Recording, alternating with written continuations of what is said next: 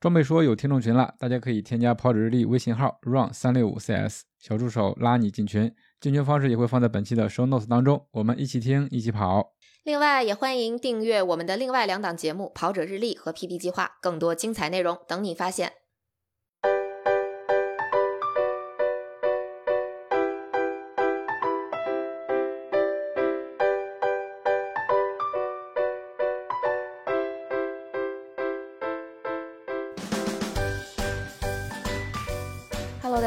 欢迎收听本期的装备说，我是佳宁。啊，大家好，我是波小杨。大家好，我是 Joseph。呃，大家可以听出来，我们这期有一个特殊的嘉宾啊。呃，这期节目呢，我们要跟大家讨论一个听起来非常专业，但实际上在呃日常生活中非常有用的一个话题，就是跑步与运动损伤之间的这么一个关系。然后我们这次请到的嘉宾呢，是来自优富门诊的物理治疗师。呃，Joseph 孙老师，那请孙老师来跟我们一起分享一些关于运动损伤啊，然后包括呃损伤的自测呀，甚至包括呃损伤之后的康复等等，包括怎么怎么去选鞋这一些，就大家日常能用得上的这些小的知识或小的 tips 啊，那我们就欢迎孙老师。Hello，Hello，大家好。哦，我中文名字叫孙振宇。那大家其实可以叫我 Joseph，那我是一个物理治疗师，这样子，很高兴，很荣幸来到大家的节目当中。呃，我们我们非常荣幸请到 Joseph 来跟我们做分享，因为其实之前有很多人给我们节目留言啊，就问说，比如说这个穿什么鞋才能这个减少运动损伤，或者说我我的足型是什么样的？因为有些人可能比如说扁平足或者高足弓等等，他可能会在这个选鞋方面有一些困扰。那其实这些都会在我怎么说，我们日常的这个跑步训练中，对我们可能身体的某些部分造成一些我们。可能想象不到的损伤吧，那这个部分应该是孙老师比较擅长的部分吧？啊，对的，对的，因为其实我们在啊，像我自己临床上我去看病人，在诊所里面，其实很多时候我们会去观察病人的一个鞋子，然后去教他们说啊，我们在买鞋子的时候我们要注意什么？那通常我们什么时候买鞋子？买怎么样的鞋子？那根据不同人的脚型又有什么样的一个选择？那这些都是我们在就是看病人或者说我们叫做患者教育的其中一个很重要的环节。嗯，对。那正常情况下，就是大家嗯受伤的概率。会很大吗？或者说，就是比如说来找孙老师您找您做这个治疗的人里边，嗯，有多少是已经有了损伤的，然后来找您？有没有那种就是说没有损伤，但是他可能本身会有一些，比如说康复，也不叫康复，就是对自己可能身体想多一些了解，或者说了解自己哪些有哪些薄弱的环节啊什么的，去做一些针对性的训练？有啊有啊，其实本身来讲，呃，大概我看的病人里面，可能有百分之八十他是真的已经有这种不舒服了，或者是损伤了。那大概有百分之二十，他是想要让自己不管是啊呃运动的一个体能啊，或是运动的一个技能啊，啊那或者说他身体这个素质变得更好，或者说他只是想要预防未来的一个损伤。因为本身来讲，康复它是一个很大的概念嘛。那康康复这件事情，它的核心的概念就是说，不管在什么时期，我们都可以让我们的身体变得更好。那比如说，我可以把一个病人康复成一个普通人、正常生活功能的人。那或者说，我把一个正常人啊康复变成一个哎体能更好的人，那甚至我有一些很高端的运动员，我可以让他们的技巧或者是身体素质变得更好，这样子。对，所以其实如果像您这样子问的话，大概百分之八十吧，他是真的有损伤或是做过手术，那百分之二十他可能是真的想要去啊增加自己一个生活跟运动的一个质量。哦，呃，所以其实。在您看来，呃，比如说我们去找这个物理治疗师，或者说找 PT 的时候，呃，其实不一定说真的是受伤了才要去找，对吗？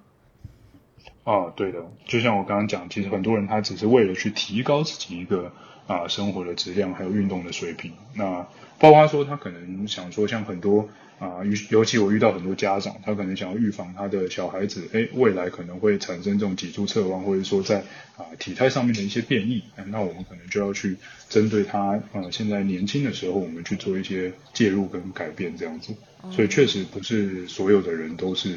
啊，他真的有疼疼痛啊，或者损损呃就是损伤，他才来找我这样子。嗯嗯。这部分人群就是找您的这个人群会集中在哪个年龄阶段会比较多一些呢？是不是就是中年会比较多一点儿？中年，哎，对你这样子一说，好像确实是中年，就大概呃，我也有遇过二十几岁，然后一直到三十、四十都有，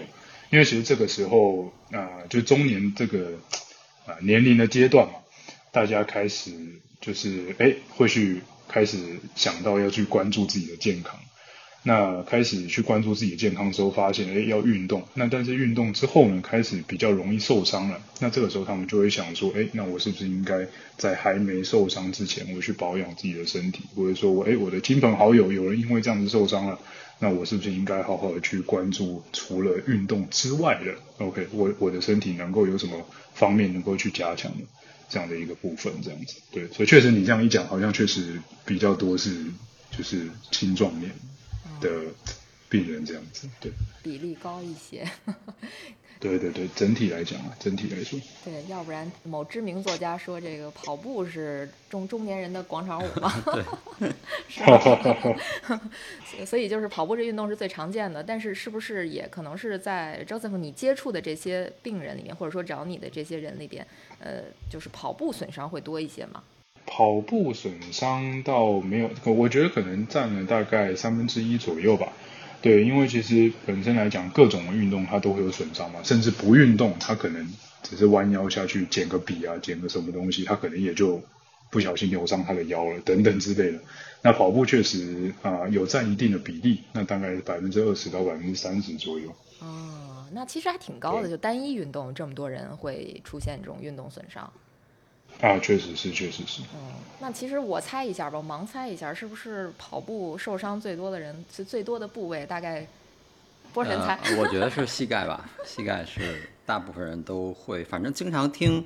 呃，一些跑步的朋友可能都会问我，就说，哎，比如我这儿膝盖，大部分他们会问我膝盖，呃，前后左右各个方向，呃，都会有说有反馈有不舒服的感觉，问我会怎么办。呃，或者有没有什么相关的经验？他们基本上都问的比较多的都是膝盖。嗯，没有错，没有错。因为其实不管是根据临床啊，还有这些科研的一个统计来讲，确实膝盖这个就膝关节它的一个损伤跟疼痛是跑步这项运动里面最常发生的一个部位。那第二名的话就是您的就是脚踝跟足部的地方，嗯，还有您的就是小腿，小腿的部分也很重要。那其实从比如说您从生物力学啊，或者说从啊运动医学上面来讲，它其实非常的啊，就是非非常的客观，也非常的合理。因为大家可以想一下，比如说我们在跑步的时候，您看了我们膝盖，呃，现在如果就是各位在听博客的啊，就是大家可以试一下，比如说像两位主持人也可以试一下，您去观察一下自己的膝盖。本身来讲，它的这个功能呢，最大的一个功能就是做弯曲跟伸直，对不对？当然，它还有一些，比如说旋转的一个功能，但是它并不多。我们平常也不太会呃完完全全的去用到这个旋转的功能。那弯曲跟伸直这么简单的一个功能，为什么就是存在膝盖呢？因为它的一个结构，它就是去连接你的大腿跟小腿，就是这么简单而已。所以它其实是我们的身体从我们的髋关节发力，一直传到我们的大腿，传到我们的小腿，再传到我们的脚踝，一直到地上去跑步，去推进身体当中一个非常重要一个力量的一个中继站。那所以其实呃最大的力量从这边经过，所以它只要有一歪斜，或者说甚至它只要在脚踝啊，或者说在髋关节啊，只要一出问题，其实大部分都会在膝盖会显示出这种疼痛或是损伤的一个症状，因为本身。呃，像好，大家可以看一下我们的臀部，它是不是我们全身最大块的一个肌肉？所以其实本身来说，我们需要去在发力的时候，应该是从臀部开始发力。那我们的脚踝呢？它虽然很小，但是它其实在我们跑步或者说走路的时候，是第一个去接触地面的一个关节，对不对？所以你看，我们的啊，我们的髋关节跟我们的脚踝关节，来主持人可以自己动一下，或者说各位可以动一下，它的活动度非常的大。对不对？三百六十度都可以，都都可以动，但是我们的膝盖只能去做弯曲跟伸直。所以这个时候，只要它的呃这个功能它受到限制之后，那它它的功能就是这么简单，就是去连接的时候，那它只要在上下两个关节出现问题，那膝盖它去承受的一个损伤的风险就是最大的。所以其实本身来说，从就像我刚刚讲，从生物力学或是运动医学来讲，一定是膝盖损伤的最大。尤其是跑步跟走路这种这样的一个运动来说，嗯，哦，那刚才 Joseph 也讲，就是除了这个膝盖之外，另外两个比较大的地方，应该就是这个叫踝关节，然后还有小腿这个部分，还有包足包括足部。其实日常来说，咱们听到大家说的最多的可能就是，哎呀，我足底筋膜炎了。是吧？嗯或者是我这个就是膝盖疼，哦，膝盖左嗯侧疼，膝盖右侧疼，就这种。然后可能再往后，就是能听到大家去抱怨说，哎呀，我我这个屁股疼。是的，是的对，，的确是，就是涵盖了我们日常可能会遇到的，就大部分的伤病的情况，就这几个地儿，就基本都是对对腿，就是可能说腰这些地方就没那么常提及，是吧？对，基本上我觉得好像大部分听到朋友们反馈都是在呃下肢的一些主要的受力，比如从髋关节啊，一直到刚才说膝关节、踝关节，然后小腿，然后足部啊、足底筋膜炎，就主要都是在受力的这些一些点点位上吧，会大家有一些不舒服的情况。嗯，是的，是的，没有错。所以其实以国外还是，呃，其实不管是美国还是中国的一个研究来说，呃，而且是男女都是哦，就是不不论性别的，不管是男性跑者或女性跑者，其实呃，就是好发，就是这个疼痛最好发的部位，其实就是在膝盖。所以两位主持人说的没有错，它就是最容易会有疼痛的一个关节，这样子。嗯，就是刚才呃，Joseph 提到说活动度上，它没有这个呃髋关节什么的，它那活动度活动度大，然后它这个还还要承受很大的力，啊、就导致它这个受伤会比较多，是吗？啊、是的，是的。嗯，那一般像造成这个膝关节伤病的这个原因是主要是哪些呀？就是我可能能想到的，大概就是说，可能我们跑姿不正确，或者是说就穿鞋穿的不对。哦，这个其实有好多好多种原因的，比如说，呃，其实我们如果把它分成几个简单的一个大项目，第一个当然就是您过度的去使用它嘛。嗯那假设今天我突然去增加太多的跑量，我的身体没有办法负荷的话，那他就会受伤，或者说他的一个会产生这样一个疼痛，或者说一个急性的一个应激的一个症状，对不对？那其实本身来讲，不管是什么原因，它的核心的概念都是我们让我们的身体去超呃去承受超过它所能承受的负荷，所以它才会不舒服，才会疼痛。那当然还有，比如说像您刚刚就是呃之前有提到，就是说呃怎么去选鞋嘛，对不对？嗯那结果很很多的病人是因为他穿了一个不适当的鞋子，OK，不适当的一个啊、鞋子的大小啊，或者是说高度啊，或者是支撑啊，都会造成他在跑步重复的一个使用当中，他会去损伤他的足部或者膝关节。那再来就是您刚刚讲到一个跑步的技术，那跑步的技术其实本身来讲，它还蛮重要的。呃，虽然本身来说，我们从小到大没有人就是真的去教过你跑步，那但是你只要教一个人跑起来，他一定都会跑，对不对？对，那但是如果我们真的要去，好，比如说跑得快或者是跑得久的时候，它其实还是有一定的啊、程度上面，我们需要去找一些专业的教练啊，或者说去啊、评估一下你的体态啊，呃，在跑步的时候这些姿势它有没有这样的一个不平衡哦、或者是有没有一个啊、您可以去改进的一个地方。那再来就是呃很重要，我很常看到一个就是两边的一个肌肉或者是一个肌力的不平衡，我刚刚提到了。嗯那因为在跑步的时候，本身来说，我们呃应该说这样，我们呃就是每一个人他从小到大，我们在啊、呃生活生长的一个环境当中，本来我们就身体就是不平衡的。OK，左边左侧右侧本来就是不平衡，所以我们的身体它已经去适应了，比如说这几年甚至这几十年，它去适应了这样的一个不平衡。那今天呃，如果这样的一个不平衡，它去导致了他的膝关节或者说他的一个下肢的疼痛的话，那我们在诊所里面，我们就会去针对性的去让它康复，把这个不平衡去校正过来。那最后一个是也是很常见的，其实，在跑者里面，或者说呃呃，也不一定是跑者，其实大部分的运动里面，就是体重过重，它其实是一个非常非常重要的一个因素了。那这个也是科学发现说非常非常就就是跟这个运动损伤非常非常相关的其中一个因子就是过重。对，因为体重太重，我们的这个你看我们的关节压关节的面这么小，那如果我们只要哪怕多个一公斤，多个两公斤，其实对他们来说，他所需要去啊、承受的冲击力就会大很多。所以它其实总总结下来可以说是这五个因子啊：过度使用啊、不适当的鞋子啊、不好的技术啊、肌肉的不平衡啊，还有过重这样子。嗯嗯，而，这些确实是在我们的日常训练中经常会碰上。对，嗯，嗯，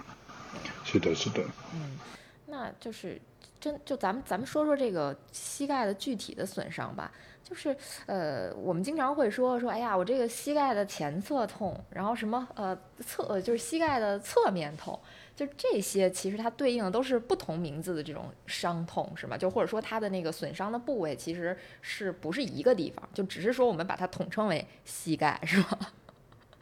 是的，是的，是的。所以其实本身来讲，因为呃，除非啦，除非说好，比如说受过很专业的训练啊，或者是说就对解剖学有一定的一个了解，那其实本身来讲，大家都会觉得，哎，我就是膝盖这个地方痛，对不对？就是这个关节痛。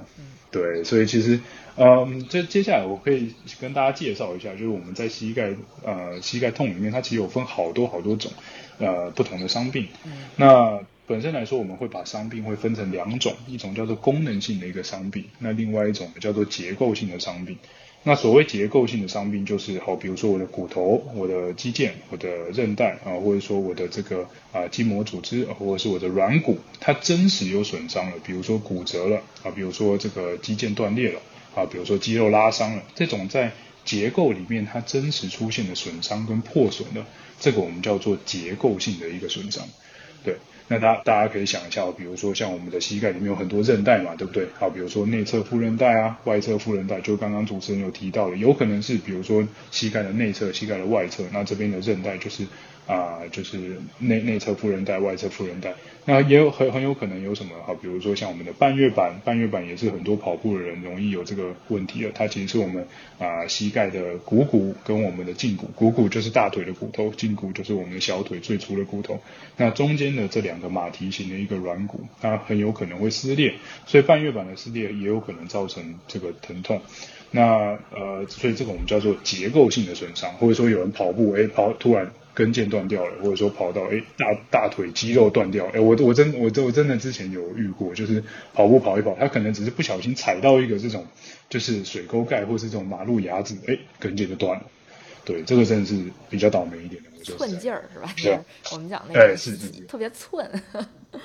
啊，是的，是的，就突然这一下，它的一个生物力学的一个张力太大了。然后导致他的一个呃身体就是没有办法承受住，那这些我们就叫做结构性的一个损伤。那我我觉得应该很常见的，在诊所里面很常见一个我们叫做应力性的骨折，或者说叫机械性的一个骨折，它其实就是我们重复的在跑哈，比如说像刚刚啊，就是我们在开始之前主持人有跟我聊一下，就是说他好像以前有一阵子是从每个月跑三百是吧？那真的还蛮多的。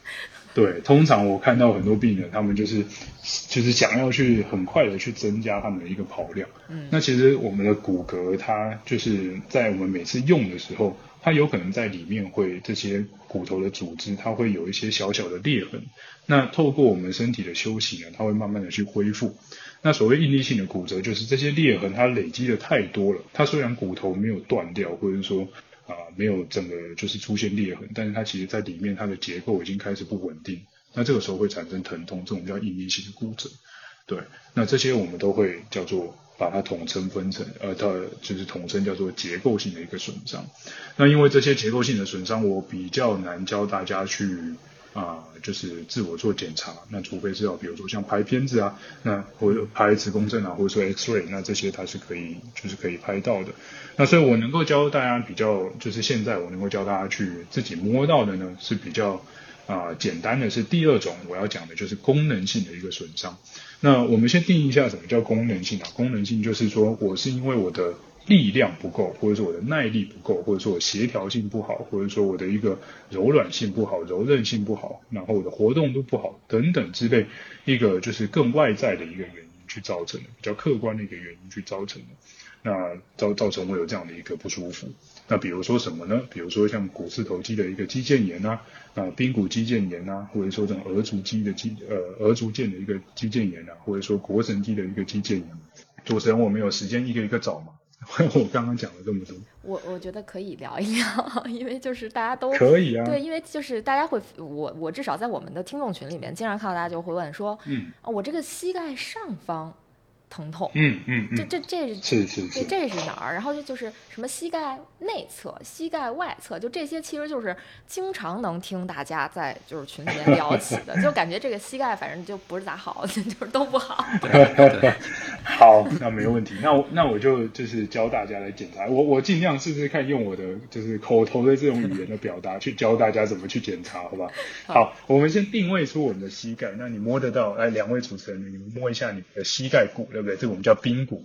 一个像盾牌形状的，这个我们叫髌骨，对不对？好，在髌骨的上缘，OK，靠近心脏的地方我们叫上缘，OK，那靠近脚脚板的地方我们叫做下缘。那在上缘这边呢，来各位往上摸一下下，OK，然后您可以去就是用你的拇指或者说任何一个手指去横向的，OK，垂直您的大腿去摸在髌骨的上缘，这个地方就是我们股四头肌的肌腱。那股四头肌呢，它既然叫四头肌，所以它有四条。OK，它在我们的大腿的前侧，那是我们去做好，比如说膝盖伸直的这个动作最需要用到的一个肌群。那本身来讲，很多人他在跑步的时候，因为他一直在去呃在做膝盖弯曲伸直、弯曲伸直的这个动作，那给给予这个呃股四头肌的肌腱它太多的一个张力跟负荷，所以它常常会导致这种肌腱的一个疼痛。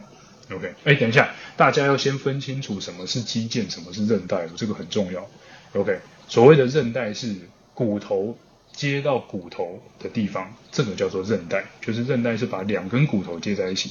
那肌腱呢是把肌肉跟骨头连在一起。所以肌腱本身来讲，它是呃透过肌肉的收缩去拉动骨头，把我们的肢体去做移动。OK，这个叫肌腱。那如果是骨头的话，呃，如果是韧带的话，本身它没有办法去做收缩跟放松的这样的一个动作。所以这个是大家要先就是跟大家去讲清楚这样子。好，所以刚刚我教了大家去摸这个我们叫做股四头肌的一个肌腱嘛，对不对？好，那第二个呢，是我们刚刚讲到髌骨上方跟下方来往髌骨的下方摸，OK，是不是有一条很粗的？有点像绳索一样，或者说像一个很粗很粗的皮筋一样，这个就是我们的一个髌腱。OK，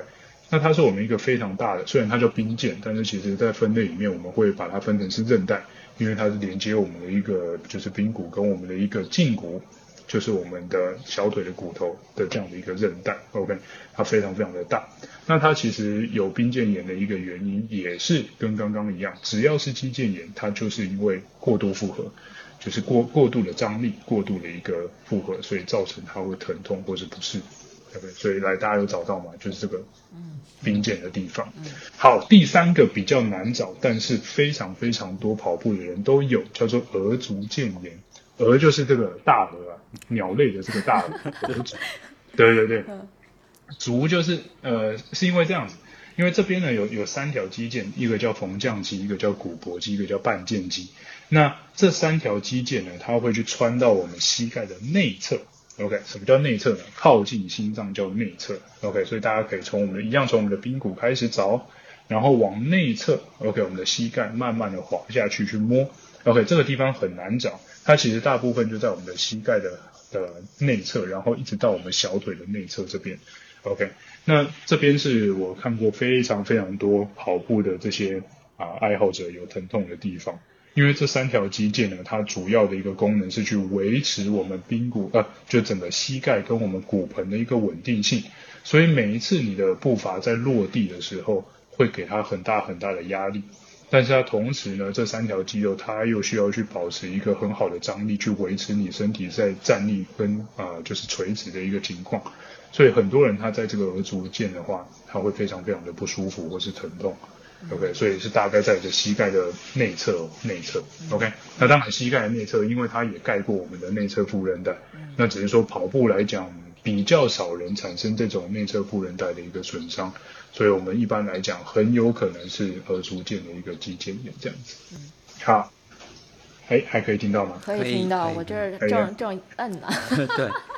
我俩正好的好的边听边摁。对，而且这个刚才老师讲到这个。呃，额足腱炎，我曾经有一个特别好的朋友，我们俩有一段时间是经常天天一起跑，他就曾经遇到过这个问题，而且这个位置他呃在内侧特别不好形容，他当时问我就他老实说是他膝盖内侧的类似于膝盖窝的这个位置疼，就是非常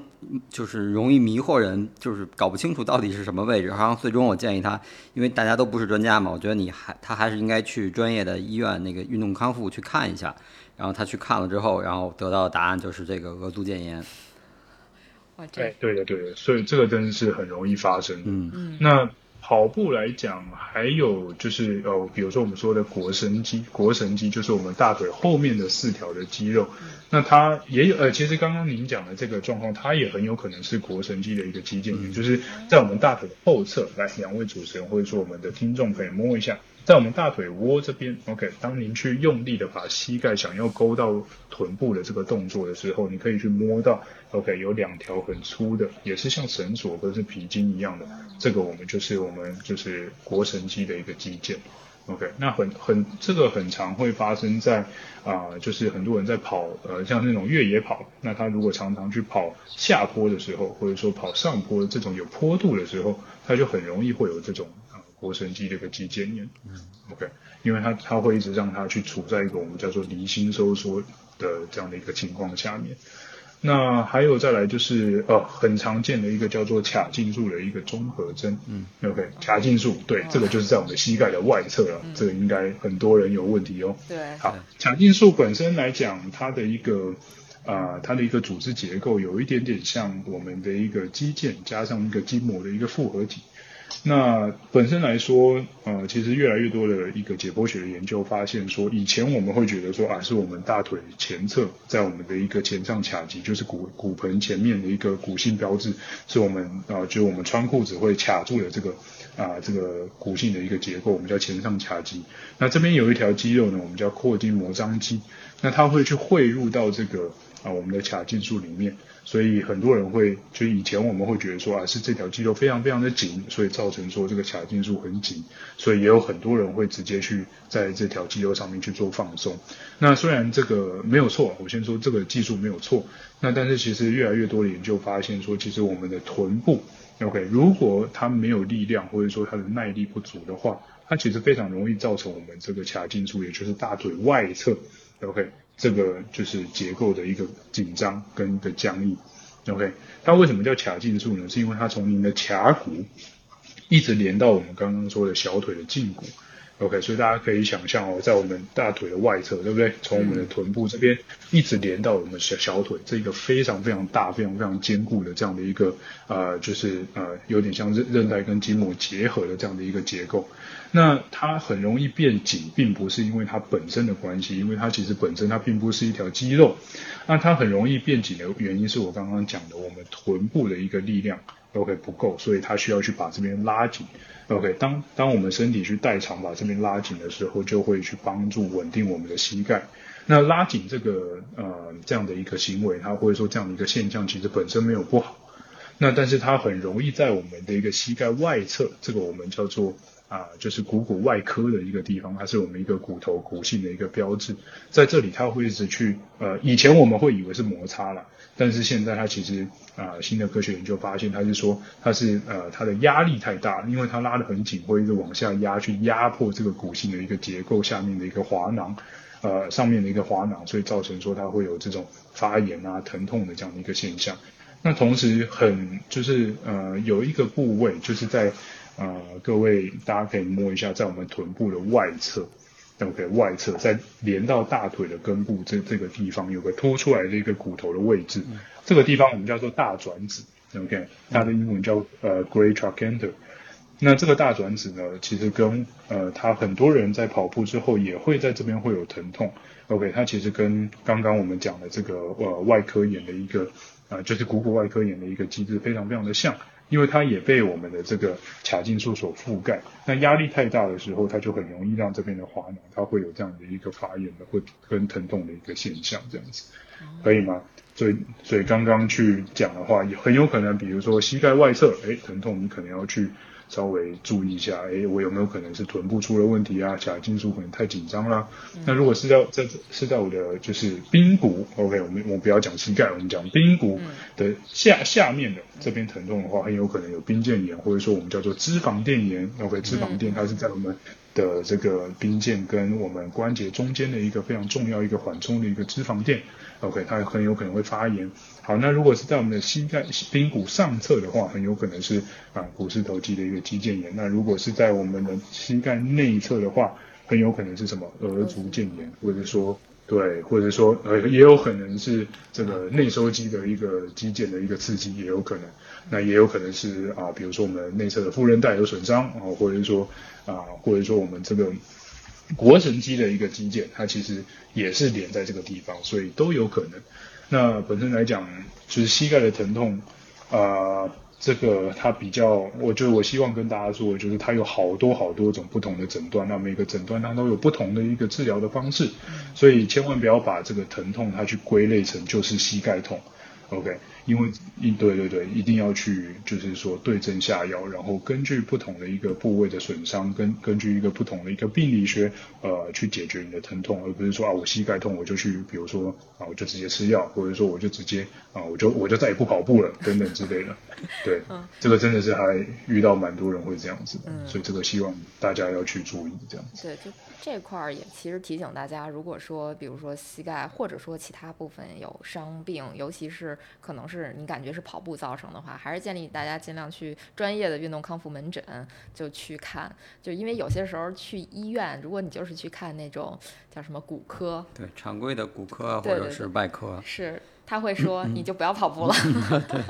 对，是的，是的，对，这个其实也也不能怪医生，因为其实本身。呃，会会有我们物理治疗或者是说运动医学的这样的一个专业，它其实本身就是跟呃骨科或是外科它是不同的嘛。嗯。那因为你要叫大家要想一下，这是我们两个完全不同的一个专业的一个层面。那骨科医生或者说运动医学科的医生，他们的一个专业是好，比如说我去啊看片子去诊断，或者说我透过一些骨科的检查我去诊断，那或者说我透过啊呃药物或者说手术去治疗我的病人。那但是在功能的这一方面，其实他们在呃，不管在学校或者在临床上面，他们接触的并不多。所以才需要我们就是这一部分这个专业去啊，就是康复这个专业、物理治疗的这个专业去补足在这个就是肌骨功能这一个部分。所以其实并不能说哦，我们说啊，这个这些医生他就是不懂哦，他他就是啊，他就叫你不要跑步。虽然不要跑步，确实你也就不痛了，但是你可能就没有办法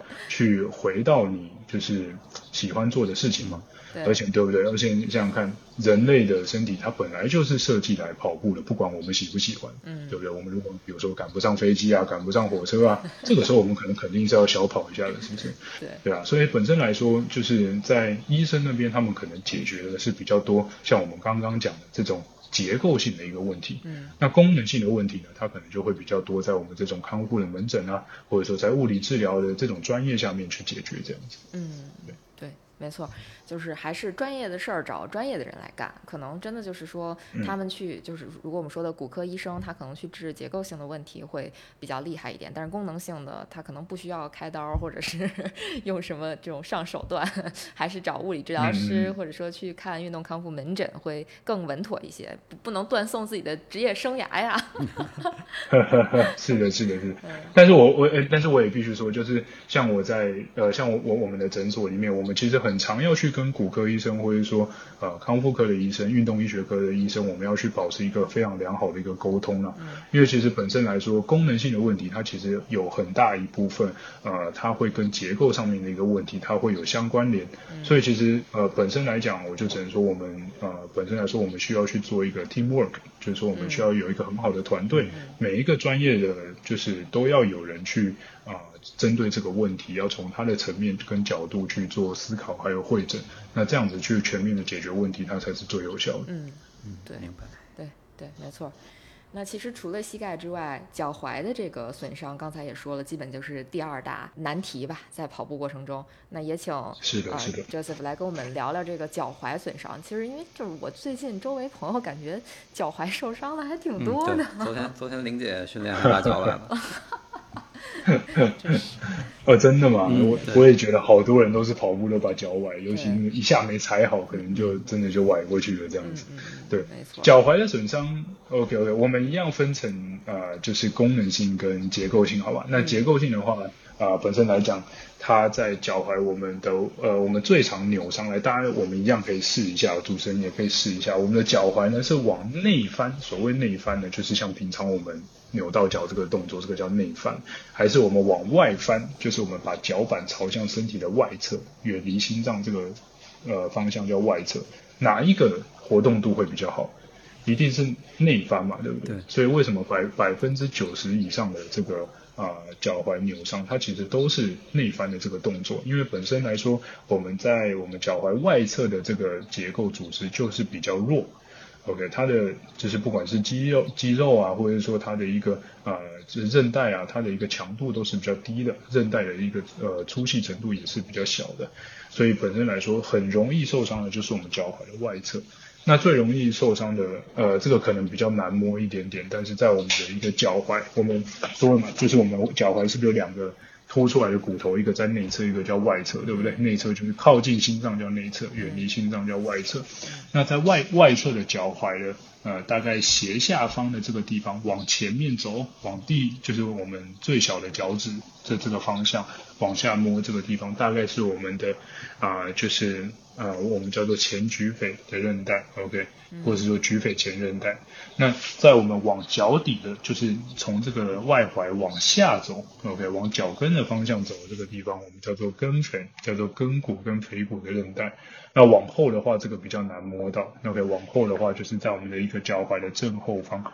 外踝的一个正后方这个地方。那这个我们叫做胫腓后韧带。那呃，这呃呃不举举腓后韧带，对不起对不起。好，那这三条韧带呢，基本上是我们非常非常容易因为崴脚所损伤的一个地方。那这个是我们结构性的一个损伤。那除了韧带之外呢，呃，当然还有我们脚踝的内侧啦，就是我们刚刚讲的内踝这个部分。那有一个非常容易受伤的韧带，我们叫三角韧带，我们统称叫三角韧带。它虽然叫三角韧带，但是它其实有四条。对，那对对对，它其实有四条，但是只是我们叫做它叫它三角韧带这样。那还有很多我在啊、这个临床在门诊看到的是，他们扭脚因为扭的太大力了，它可能会有这种撕脱性的一个骨折，或者说它在这个软骨，OK，我们脚踝的关节软骨它可能会有一些破损，这些都是还蛮常见的一个现象。那脚踝也有很多像肌肉拉伤啊，还有刚刚主持人有提到的足底筋膜炎。嗯，哎，足足底筋膜炎，我这边可以跟大家分享一下。其实本身来说，那，大家以前都会觉得说啊，这个足底筋膜炎好像是因为足底的筋膜它的一个压力太大了，张力太大了，OK，它常常去被呃扭转啊，常常是呃，所以去常或者说什么扁平足，它常常去拉伸啊，所以造成它的一个疼痛。那其实本身来说，其实以很多新的一个科学证据发现说，它其实跟我们小腿的力量特别有关系。因为我们的足底筋膜呢，它其实它非常非常的厚，非常非常的强。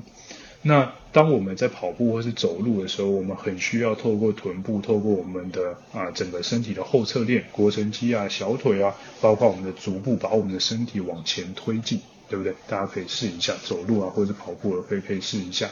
那这个时候呢，只要我们的小腿它的一个整个力量变得比较弱的时候，我们身体会呃使用别的地方去补偿。那这个我们叫做代偿嘛，这个代偿机制很多人都会听到。那代偿的机制呢，小腿如果力量不够，它非常有可能会去用足足底的这个肌肉，OK，跟足底的这个筋膜，它去做收缩，然后把身体往前蹬。所以为什么很多人他呃就是像我们小腿的，比如是腓肠肌啊，或者是比目鱼肌，它的一个力量或耐力不够的时候，它很有可能让它的一个足底筋膜长期的在一个过度拉伸跟一个过度收缩的这样的一个情况下，导致它有足底筋膜炎。那还有另外一个，我刚刚讲到一个足底筋膜炎很容易产生的一个原因，就是我们一个啊、鞋子的关系，就你的足弓的关系。OK，大家可以观察一下自己的脚，我们内侧是不是有一个很大的一个足弓？那呃，大家可以想象一下，我们足底筋膜其实它就像一片好，比如说像一片板子好了，它把它它就会直接去贴着这个，所以你从侧面看，它应该像一个像一个弓箭一样，对不对？我们的足弓是一个弓，呃，是一个弓，然后我们的足底筋膜是一个弦，OK？那大家想想看，如果我们今天把这个足弓压平了，那大家有没有看到这个足底筋膜它会被旋转、被扭转？那扭转本身对筋膜或者说肌腱或者是韧带来讲，它就是一个非常非常大的一个负荷跟张力，所以很多人也是因为他重复的、不断的去呃，就是压迫他的一个足弓。很多人他是因为他的足弓的一个肌肉不够强壮，或者是他小腿外侧我们叫做腓骨长肌跟腓骨短肌的地方没有办法很好的去固定你的脚的一个姿势跟脚的一个形状，那导致说我的足弓一直在重复不断的塌陷，造成这个足底筋膜的扭转而产生这个足底筋膜炎。对，所以这个一定要跟大家去啊科普一下。OK，足底筋膜炎它它不是说休息就好了，它其实存在很多很多功能跟结构上面的呃这样的一个问题需要去被发现。嗯 OK，嗯可以吗？嗯那再来呢，还有就是呃还有一个就是我很常见的一个是关节囊的一个损伤。那关节囊的损伤，其实大家可以想象一下，我们的这个关节囊它有一点像我们天生的一个护踝，我们人体的一个自然的一个护踝。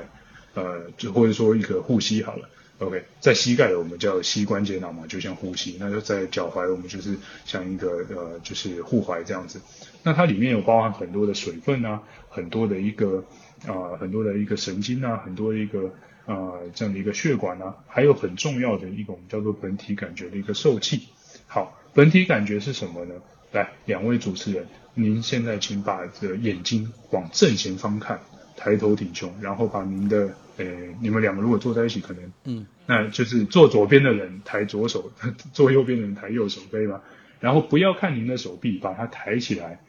跟你的肩膀一样高。所以现在你你的眼睛并没有看到你的身体在什么部位，但是你可以知道说，哎，我的手现在抬起来跟我的肩膀一样高了，对不对？对，好好，手 手可以放下，手可以放下，这只是一个小实验而已。可以感觉到。对对对，好，所以这个我们就叫做本体感觉。本体感觉的意思就是说，我的身体、我的大脑，它在它呃，就是在我没有看见我的肢体的时候，它在这个空间当中，我对它的一个知觉跟一个反馈，这个我们叫做本体感觉功能的一个机制。那很多人他在这是扭脚之后，OK，崴脚之后，他的这个关节囊被撕裂了，那所以他会很肿很痛。那关节囊里面的这些本体感觉的一些感受器呢，它就坏掉了。那大家可以想象，这些感受器坏掉之后，它如果没有经过呃，就是一个系统的康复去训练它，让这些神经的末梢跟这些本体感觉的受器慢慢的恢复一个正常功能的话，那下一次它很有可能，它的脚在落落地的时候，它有可能就不知道他该放在什么位置。所以很多崴脚的病人呢，他会一直重复的扭伤、重复的崴脚，其实是因为这样子，因为他身体缺乏了这个本体感觉的一个能力。所以关节囊的损伤其实是非常非常常见，而且是非常非常容易造成身体再度损伤的其中一个因子。OK，哦，那我嗯明白了，明白，嗯我也明白了。就有一个大家常说叫习习惯惯，性崴脚对对？对 对对对对，习惯性崴，或或或者是在我们就是医学上面，我们叫做啊、慢性的一个踝关节不稳定，也可以哦就是也有一部分的症状就是一直重复的崴脚这样子。哦，这回啊终于明白了，明白明白哦。了，原来是等于就是本体的感受，它并没有恢复回来。嗯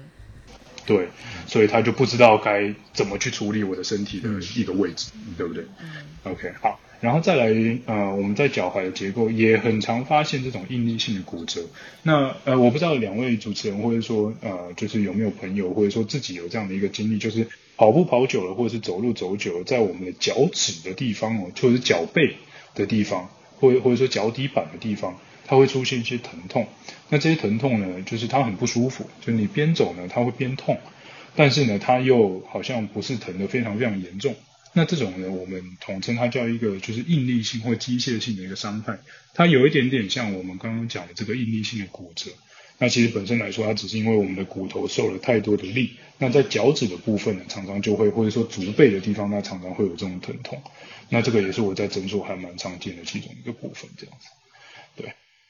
对，那再来呢？我们讲到一个功能性的一个损伤。那脚踝我们有好多好多的肌腱，好多好多的韧带，对不对？OK，所以最常见的第一个是跟腱炎。OK，非常非常多跑步的朋友有跟腱炎，好吧？嗯跟对光其实光是跟腱炎这个主题，其实我我说不定我就可以讲一期了，因为 我觉得可以了，真的确实可以，因为我也身边好多朋友得跟腱炎。对，而且因为跟腱炎它的机制特别的复杂，它其实呃回到它的核心的概念，就是我们让它就是负荷太多了，所以这个时候其实啊、去年去年因为啊、很多人在家里有很长的一个休息的时间嘛，那突然又回到跑步的这个呃运动的时候，就很容易会产生跟腱炎。呃，因为在逐步好，比如说像跟腱来讲好了，当我们去啊，比如说我长期以前有这个跑步的习惯，但是我停下来之后，我们这个肌腱的这个啊，我们叫 quality，就是它的一个品质，或者是说它的一个肌腱能够耐受张力的一个程度，它会慢慢的下降。所以一旦我休息了一段时间之后，我再突然回到原本的强度，这个时候你的跟腱或者说你的肌腱，它就很容易会受伤。对，那。再来，它其中一个很重要的就是说，比如说一些药物的一个滥用啊，或比如说很多人会吃这种消炎药或者止疼药，它其实很容易让我们的跟腱会有脆化的一个现象。那再来就是啊，有些人吸烟跟喝酒，它其实也都会造成跟腱会比较容易产生跟腱炎这样的一个因子。OK，那还有一个就是我刚刚有提到我们的一个小腿，它的一个肌力跟耐力的一个缺乏。它也会造成我们跟腱炎的一个啊这样的一个现象，或者说这样的一个症状。OK。那跟腱大家应该知道在哪里吧？在我们的足跟上面，就是在我们的小小腿的肌肉连到脚跟的这个中间有一个非常非常粗的一个肌腱，对不对嗯？OK，这个就是我们的跟腱。这个地方真的还看到蛮多人有受伤的。对，我觉得好像提到最多的是，就是大家会说：“哎呀，你跟腱好长啊，好适合跑步啊。”确实是，大家可以把跟腱想象成是一个弹簧啊，所以你看，它弹簧只要越长，它能够去收缩跟释放能量的这个。范围就越大，所以其实跟腱长的人，他能够跑的速度啊，或者说他弹跳的高度啊，他都会比一般人就是稍微好一些些。哦，对，这是天赋，这个没办法，这个是基因，对，这个这个练不出来的，学不来，学不来。是的，是的。好，然后再来还有一个我很常见的，叫做我们叫胫骨后肌的一个肌腱炎。哇，这个我很难用。言语去描述，但是我会尽量，好吧？嗯，我们来，大家摸摸看我们的小腿，我们的小腿前面是我们叫迎面骨，对不对？其实就是我们的胫骨。嗯，好，来，我们的手放在胫骨上面，然后我们往内侧摸，来往内侧摸的时候，你应该会感觉，哎，我摸到这个骨头的这个边缘了，对不对？它有突然陷下去这个地方。来，我们先统一在我们小腿的正中间摸这个迎面骨，就是这个胫骨的这个面。然后呢，把手指往内侧慢慢、慢、慢慢的滑下去，有没有摸到我们这个胫骨的一个边缘，对不对？好，然后这个步骤有一点难，就是你要用你的手往这个边缘里面抠进去，然后你会觉得很酸。对，这个地方就是你的胫骨后肌，可以吗？胫骨后肌往内侧哦，不是往外侧，是往内侧，往外侧就是我们的胫骨前肌。OK，往内侧就是我们的胫骨后肌。那胫骨后肌为什么对于啊很多跑步的人来讲，它很容易产生肌腱炎呢？啊，我刚刚摸的是这个胫骨后肌的肌肉啊，肌腱是在我们的脚踝的部分。好，那它是在我们的脚踝的内侧偏后的这个地方。那为什么胫骨后肌很容易造成肌腱炎呢？其实是因为胫骨后肌它的一个终点，它连接在我们的足弓上面。OK，一个叫做舟状骨的一个组织。那舟状骨呢，是因为它长得很像一条船，一一条小船，所以我们叫它舟状骨。那它连在这个舟状骨上面，所以其实很这条肌肉很重要的是，它在每次落地的时候，它需要去撑住你的足弓，保持你的整个下肢力线的一个稳定性。那今天如果我的这个胫骨后肌呢，它一直它在肌腱的部位，每一次，哎，我的鞋子可能支撑不够，或者说我的这个足弓的肌肉不够，我每一次落地的时候，我都去拉伸、拉伸、拉伸这个呃胫骨后肌的肌腱，它就会慢慢的就是过度的负荷产生的疼痛，就是这样子。嗯，OK，这个是我还蛮常见的，呃，其中一个因为跑步损伤的一个原因，这样子。嗯，那有一个稍微。啊，也不少见，但是相对其他跟腱啊，或者胫骨后肌的肌腱炎，它还它比较少见。一个叫做啊，我们叫做腹股隧道的一个综合征，那它的一个症状是我们脚的外侧，就是靠近我们的呃外侧的足跟跟我们的这个小脚趾的这一侧，OK，它可能会有麻痛啊，这些它其实是我们在脚踝里面的一个我们叫骨隧道。那它在重复的，就是呃跑步，然后会有冲击力之后，它会造成这个神经的卡压，OK，或者是一个就是血管的卡压，所以造成它这边会疼痛或是不舒服，这个是稍微少见一点点的，对，不过这个也是一个功能性的一个问题，嗯，OK，嗯，对，哇塞，好。这个这样子讲的有清楚吗？我好像讲的太多了，对不起。我还还还蛮清楚的，因为其实我感觉就是足踝的这这部分。这个损伤，就我是周边的朋友非常常见。就比如说，他们一直在跟我讲，我几个朋友跟我讲，就是比如说跟腱炎，还有那个呃胫骨前肌呃肌腱炎，这个这这这两个地方如果发炎了的话，就特别难好，是吗？对，很不容易。肌腱炎这种东西，它本身就不容易好，因为您您看，我们去想一想，我刚刚说肌腱炎发生的机制是什么？是因为它过度的负荷，对不对？所以它过度的复合，我们有两种方法，一个叫做不要再让它复合，就是我完全不做这件事情。那有另外一个方法，就是我让它变得更强。让它可以复合去承受的这样的一个啊张力更多，所以其实通常在我们诊所里面，那当然我们不会建议你去完全不跑步嘛。那当然，那可能在肌腱炎的一个前期啊，我可能会建议去啊，就是稍微啊休息一下下，或者说去减少你的运动量，至少让这个肌腱炎的症状先稳定下来。那在这个疼痛跟肿胀它慢慢下降了之后，那我们就会去慢慢慢慢去增加你的一个。啊，就是肌腱的一个质量跟增加一个肌腱的一个耐受性，嗯，所以本身来讲，它确实需要蛮长一段时间。那你研究发现说，至少它可能要三个月到六个月，甚至如果是跟腱的话，有可能到六个月到九个月，它才有可能会慢慢慢慢的恢复。那这只是一个平均的时间啊，每个人他的一个症状的反应不太一样，这样子，对。啊，这个其实听起来就就是，虽然它听起来好像它不是那种所谓的结构性的损伤，可能就骨折了或者是什么，或者是断了之类的这种，它它这个就是就叫什么呀？就像温水煮青蛙，对，不太不太容易好。对，就听起来好，感觉比真的比那种结构性的损伤还难。嗯，慢性的慢性的确实会比较麻烦，尤其是肌腱，因为功能性的我前面讲，因为造成功能性的损伤，就是因为我可能我在。肌力或者是耐力上面，或者说我的活动度有问题，那这些啊肌力啊耐力啊这个活动度，它要进步起来，其实没有这么的容易，对不对？大家去想想，如果我们去健身房，我们去跑步，其实本身来说，我要让我的肌肉变得更强壮，我有可能至少要八周到十二周的时间，我的力量才会慢慢的变大，对不对？那好，比如说今天我如果不小心骨折了，那骨折了基本上就是我如果固定一下，其实六周到八周，它就已经可以恢复完整的一个骨头了。对吧，所以其实很多时候结构性呃造成的损伤反而相对来讲可能处理起来会稍微简单一些些。嗯，哦，那。那就就咱们说说这东西，就这些损伤或者说这种功能性的损伤，它怎么怎么恢复，或者说我们怎么解决这个功能性损伤？因为很多人就可能会忽略掉，说，哎，我就是有点小疼，或者是有一点不适，就就好多人会这么形容啊。就这种情况，对，就是最好的办法是休息嘛。就刚才其实提到休息这个问题了，但是我我我看 Joseph，你的意思是说，其实休息不能完全解决问题的，对吧？啊，对的，就是休息，它是我们在最急性的时候，我们去控制症状的其中一个方法而已。那但是因为呃康复本身，我们是为了要去回到你原本身体的功能，所以才要先去做休息，然后再慢慢的去做一些啊针对性的一个锻炼。那呃根据这个部分的话，啊损伤后怎么处理，我们会把损伤先分成急性跟慢性的。那所谓急性损伤，就是好假设。不小心，哎，就是有有有一个朋友，他可能走在路上，比如说踩空楼梯了，扭到脚，这个这种呃去崴到脚，这个就是一个急性的损伤。那如果是慢性的话，就像我刚刚提到肌腱炎的这样一个问题，它可能已经呃存在超过六个月以上了。那我们在医学上的诊断，我们会把它变成是一个慢性的这样的一个诊断这样子。那急性的一个急急性的处理的话，它其实有好多好多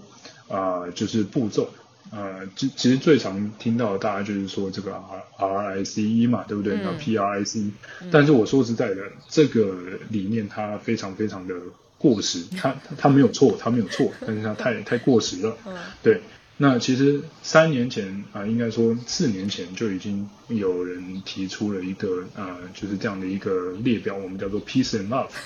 非常非常多，对不对？好记。对对对，Peace and Love 就是。就是和平跟爱嘛，对不对？嗯。那本身来讲，它的 P 就是呃 protect，就是保护。那 E 呢，就是呃 elevation，就是我们去把身体抬高，去减少这个水肿，对不对？那其实最重要的来来来的就是我们的 A，A 我们叫做 avoid anti-inflammatory，就是避免去使用这种抗炎的药物。这个就是各位听众朋友一定要听清楚。嗯。OK，为什么呢？如果今天我的脚扭到了。它今天如果没有任何开放性的伤口，然后它肿起来了，那本身身体它需要透过发炎反应的这样的一个呃这这样的一个现象。去把更多的血液啊、更多的淋巴液啊、更多的一个组织液跟营养去带到您损伤的这个地方，去加速它的恢复。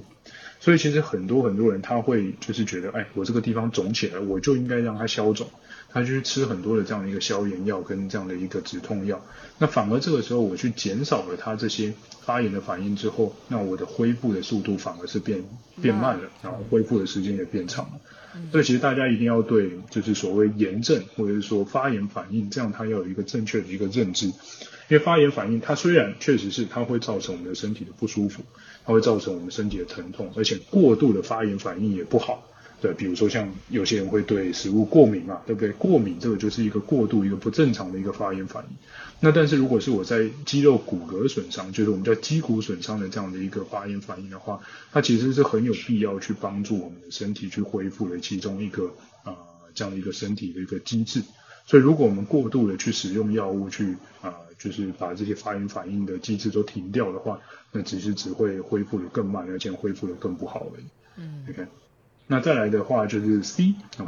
love 有一个 C，对不对？compression 就是去加压，去减少啊我们这些皮下的水肿或者肢体的肿胀，去加速它的一个循环。OK，那在嗯关节里面如果损伤的话，通常本身它在会有这种关节囊内的水肿，嗯，那这种通常在外面是比较难看出来的。那但是如果是那种很多皮下的水肿，好，皮下水肿怎么去分呢？哎，应该很多人。就是啊，工作是可能需要坐在办公室一整天的，对不对？对。那很很多男性或者女性就会发现，哎，当我坐到下午的时候，啊，我的脚就开始肿，我的腿就开始肿。那这种时候，你可以去试试看，你用你的手指去压在你的这个皮肤上面，然后再拿起来，有时候会去留下一个指印，这种就是皮下的一个水肿。啊。对。那所以我们要去做这个加压跟压迫呢，去减少这个皮下的水肿，因为它有时候会去阻碍了我们身体的一个循环，OK？所以这个时候其实我们很常需要去做这种加压跟压迫的这样的一个处理，对。然后再来呢，一的话就是啊，peace 嘛，最后一个英文字母是一，那这个是比较针对我们医生跟康复师来来说的，就是叫 education，嗯，因为其实对于我们的患者来讲，我们需要让啊，我们的患者知道说，我们呃，就是在受了这个损伤之后，你应该要做什么，应该不要做什么，或者说你可以做什么，可以不做什么，或者说你什么阶段应该开始做什么，这个然后让他们用一个正确的一个心态去面对他们一个损伤，而不是说啊，他们只是说啊，那我就是休息，那休息完我也不知道要做什么，对不对？所以其实对，所以其实就是患者教育在。啊，就是这近至至少近十年，在这个呃物理治疗学或者说呃在运动医学里面，呃，它在这个就是患者教育当中，它的一个比重越来越高。其实是因为我们希望我们的患者他们能够去了解自己，而不是说把问题都一直丢给我们。因为好，比如说今天我在医院，好，我我可能就看这个患者，我看了半个小时，看了一个小时，但是回去他可能有二十三个小时，他都需要去自己面对自己的身体。那今天我没有办法在这二十三个小时里面都陪着他，他只有自己知道他才能够去正确的处理，对不对？嗯。所以这个患者教育其实啊，对我们来说是越来越重要。嗯。那再来呢，就是呃，load，OK，就是 love 嘛，对不对？L O V E，对的。那 L 所代表就是 load，就是我们的负荷跟负重。那今天其实啊，我们不管是骨折哦，骨折也好，我们的肌腱损伤也好，肌肉拉伤也好。我们的身体在恢复的时候，它其实需要一定程度的一个机械的力量的刺激。那我们的这个啊身体的一个纤维的排列，或者说我们这骨头所受到的这个压电反应，它才会更多的去刺激这个损伤的地方去愈合，而且它的这个纤维它去呃愈合的这个啊程度才会比较平整一点点。你可以想想看，你可以把把你的衣服如果把它撕开，那我我如果要把它缝回去的话。那这个时候你一定会看得出来，对不对？那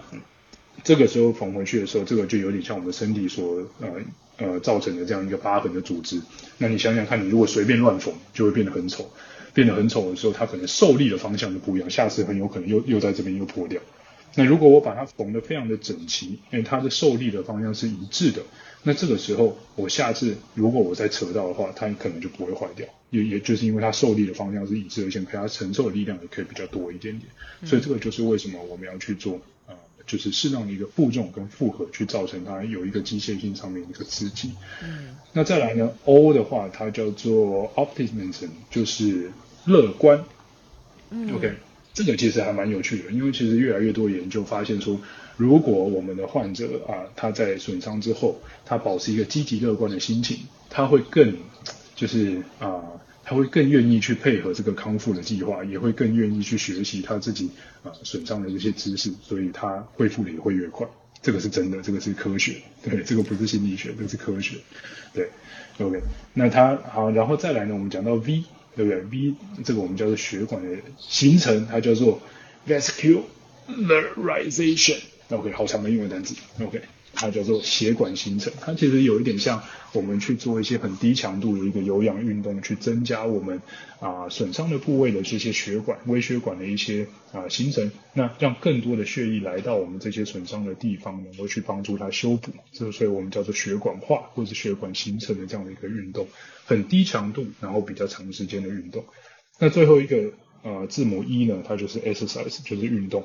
很多人他一受伤就整个人都不运动了，这个。是，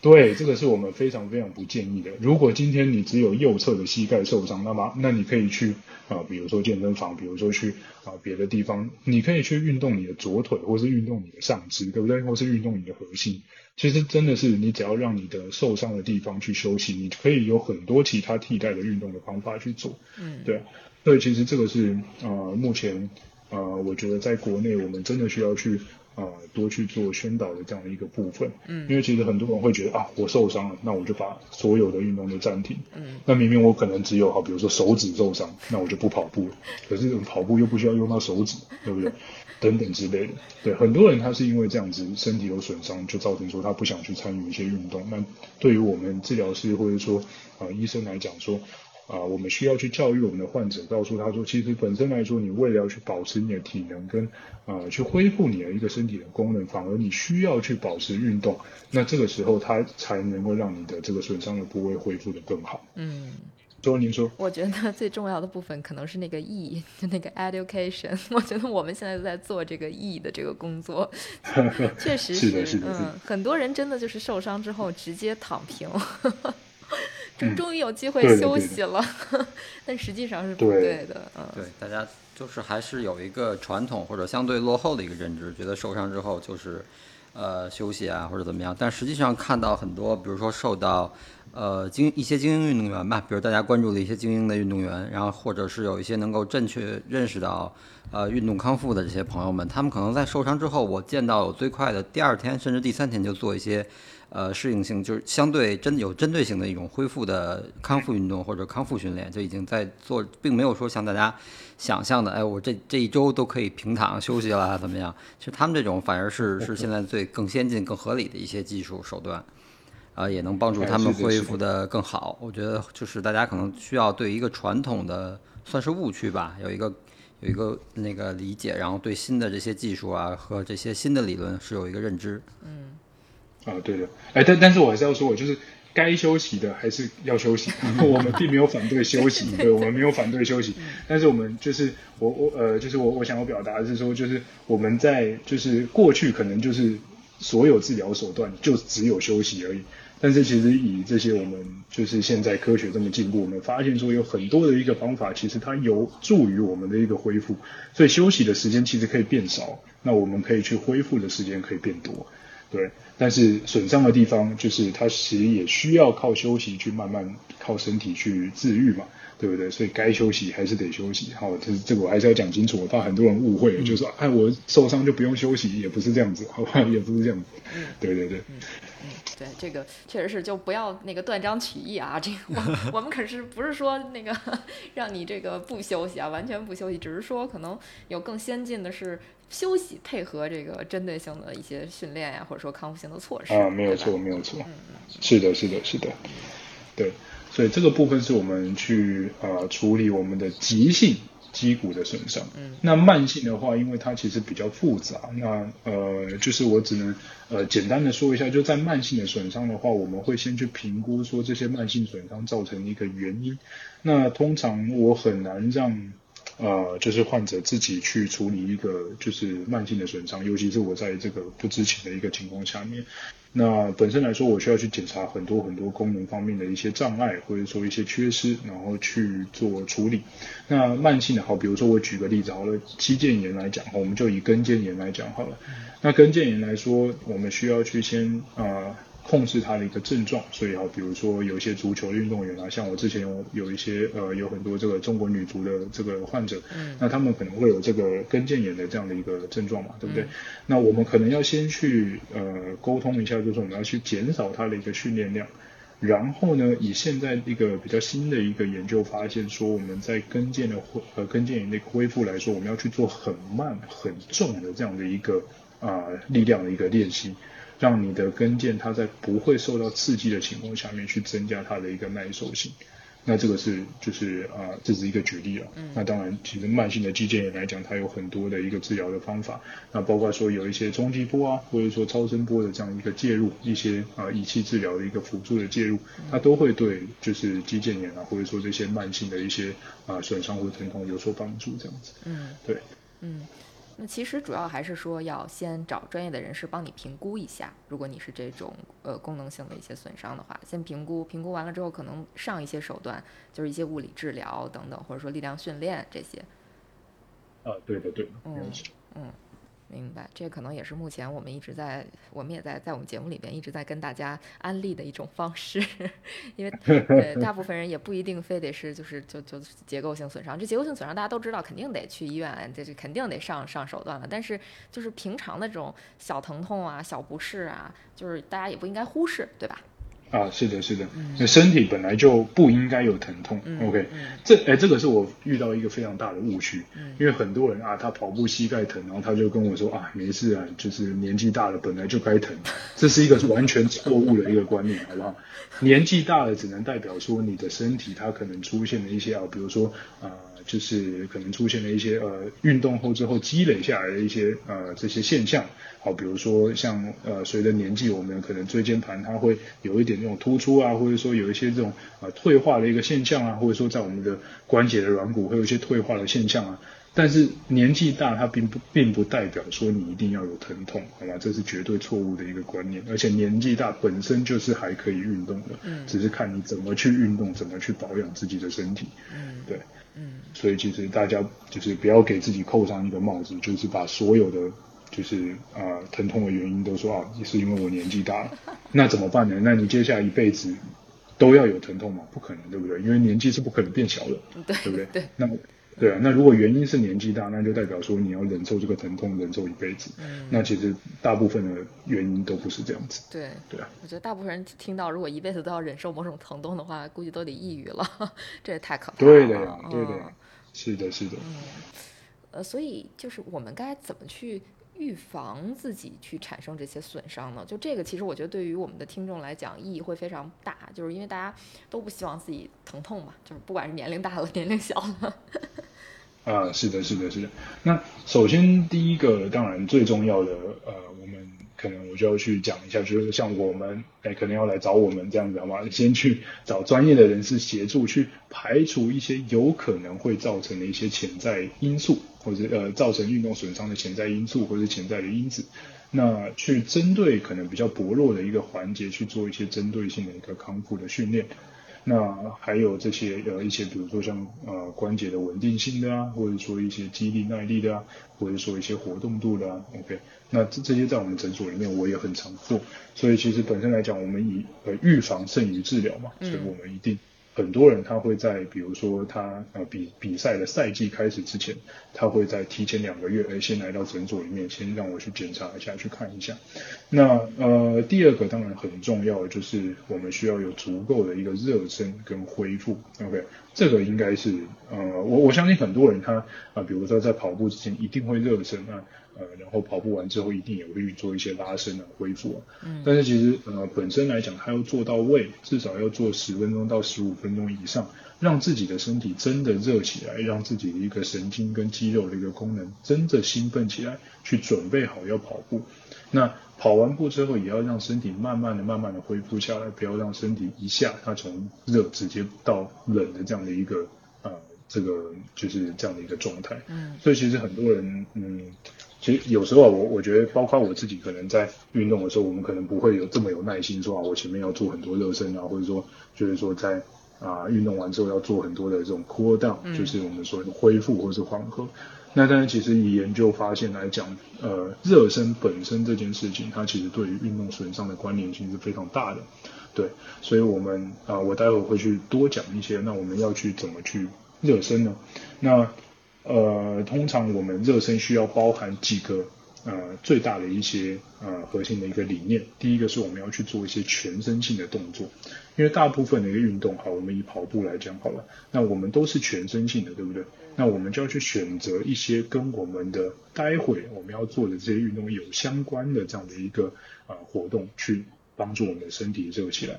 OK，那全身性的动作，好，比如说像什么呢？好，比如说像。啊，就是蹲啊，OK，比如说像呃侧向的蹲啊，比如说像分腿蹲啊等等之类全身性的动作，OK，或者是一些核心的一个训练。那第二个呢，就是我们髋关节，呃，跟我刚刚讲到的一个核心的激活，这个非常非常重要。为什么呢？来，大家可以看一下我们的身体哦，我们的身体是不是有由躯干还有四肢跟头部组成，对不对？那我们的躯干，呃，我们的核心，它其实不是只是说，呃，很多人会觉得说核心就是我们的腹肌嘛。那其实核心来讲，我们在广义的核心，我们会去包括我们的髋关节跟我们的肩膀，就是把我们的四肢跟头部除掉，整个躯干的部位，我们其实都叫做核心。那不管是前面的腹肌跟后面的这种背部的肌肉，我们都叫做核心。为什么呢？其实是因为你想想看，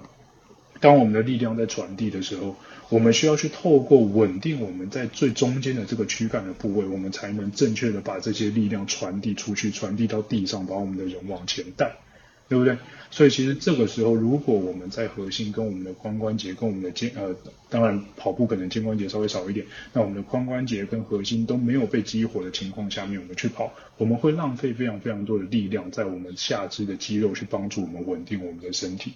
对，所以其实第二点，髋关节跟核心的激活，这个真的非常重要，好吗？那还有再来就是第三个，叫做我们叫动态的活动度。好，这边为什么不是说像拉伸这种静态的活动度呢？是因为待会你的身体要动起来。OK，虽然说呃如果有时间的话，OK，研究发现来说，你可以提早十五分钟去做静态的这种活动度拉伸，也是没有关系的。但是通常我们会比较建议做动态的活动度，因为待会呢，你的身体要用到的活动度，这个才是比较重要的，好吧？对，因为很多你在静态的时候，静态拉伸可以拉的呃拉的非常非常的大，活动度可以很大，但是待会你其实你不会用到这么多，对不对？待会也不会有人去帮你做这个拉伸，所以身体用得到的活动度，这个才是你真正的活动度。如果是你拉出来的，它可能暂时待会你在运动的时候，它并不能用到。那再来第四个是我们动作的一个预备。那以跑步来讲的话，动作预备就是比如说像我们去做一些高抬腿啊，嗯或者说一些像去用脚跟踢到臀部的这些快速的一个啊呃跑啊，或者说像呃就是双脚去做弹跳，或者说左右侧向跳或者是前后跳这些方法去啊激活你的一个身体对于这个动作的这个呃预备程度。那第五个是神经的反应。那本身来说，呃，因为跑步来讲，它，呃，就是我我说这边所谓的反应，不是说啊，我一颗球飞过来，我要反应很快就把它接住，不是这样，而是说我的神经的反应是，我要准备好它的一个协调性，所以这个时候呢，我们可能会去做一些哦，比如说跳啊，跟落地啊，或者说快速的这些敏捷性的一个训练。让你的身体准备好去控制你的身体其他部位的肌肉，去整个协调的去做出你待会跑步的动作，可以吗？所以其实这些动作大家可以看得出来，就是把我们跑步所会用到的动作，把它拆分开来，一个一个环节，然后去用不同的方式去热身。嗯，明白。嗯，那其实我说实在的，就是我很多的，就是患者或者病人，他们其实不太喜欢热身。嗯，那这个时候我去做的一个患者教育，就是说，今天如果是冬天会下雪，你的你想要开车的时候。你都会让车子预热几分钟，对不对？你才去开。你连开车你都知道要预热，那为什么运动的时候不会热身呢？对不对？所以这真的是一个大家就是一定要放在心里的这样的一个啊，对一个保养身体的一个方法。嗯，好吧。比较重。那再来我们会，嗯，哎，是的，是的，是的。那再来我们会讲到要怎么去在运动后之后缓和，OK，或者说我们呃有人做收操，或者其实对我们来说就是 cool down。嗯，那第一个就是我们可以去做一些比较低强度的一个运动。那因为低强度的运动来说啊，比如说像啊很慢很慢很慢的跑步，或甚至是走路啊，或者说就是很慢的去骑这种阻力小的自行车啊等等之类的都可以。那因为这些低强度的一个运动，它会让你的肌肉去啊就是比比较低强度的收缩嘛，那把我们刚刚高强度运动当中所累积出来的这些肌肉代谢的废物，把它啊再次的把它循环到身体里面去。那可以帮助你更好的去代谢、去排除身体当呃肌肉当中的一些肿胀的这些物质。那再来第二个就是我们要去做比较多的大肌群的一个拉伸，因为本身来说这种全身性像跑步这种全身性的运动，它需要用到很多大肌群。那就是做完这些运动跟训练之后，肌肉它会变得比较僵硬、比较水肿。那这个时候，我们可以透过一些静态或是动态的拉伸，去帮助它，除了更舒服之外，它可以去啊，就是让它的这个肌腱跟肌肉的这样的一个感觉恢复到原本一个比较柔软的状态，而不是一直保持这个僵硬的状态。对，那在第三个也是活动度的练习，跟刚刚。啊，跟刚刚我们说的这个呃热身一样，它也要做活动度的练习，因为这个时候你的身体它其实在缓和下来的时候，哎，有可能会慢慢慢慢变得比较僵硬一点点，或者说比较啊就是活动度稍微小一点点，所以反而在这个时候，我还要去让我的身体知道，哎。我在冷却下来的过程当中，我的活动度应该还是要保持正常，这样才对。嗯，OK，那再来就是好的，你需要有好的营养啊，水分的补充啊，OK，这这这些我就不多讲，因为这些是应该大大家都很需要，就是就是嗯就是吃好睡好，记得多喝水这样子。嗯，这个是一个比较大的一个范围，比较一个呃普遍的一个知识嘛。嗯，那带来第五个很重要的是充足的睡眠。嗯，这个很多人。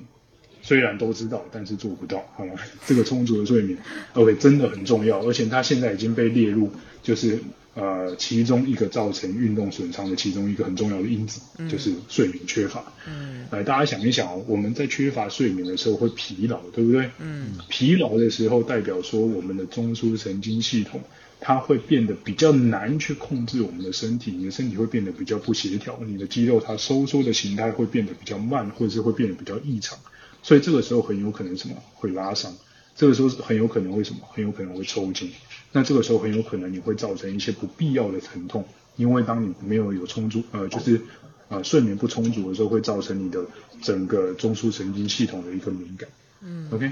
嗯，可以吗？对。所以这是我们要去做的一些啊，就是缓和跟扩大的这样的一个呃内容，比较建议去做的。嗯，对。嗯，就是我们常说的，比如说冷身啊什么的，其实还是很有必要的。呃，尤其是其实后面呃 Joseph 提到的呃睡眠这个问题，其实我教练一直跟我说，就是睡好很重要，就不要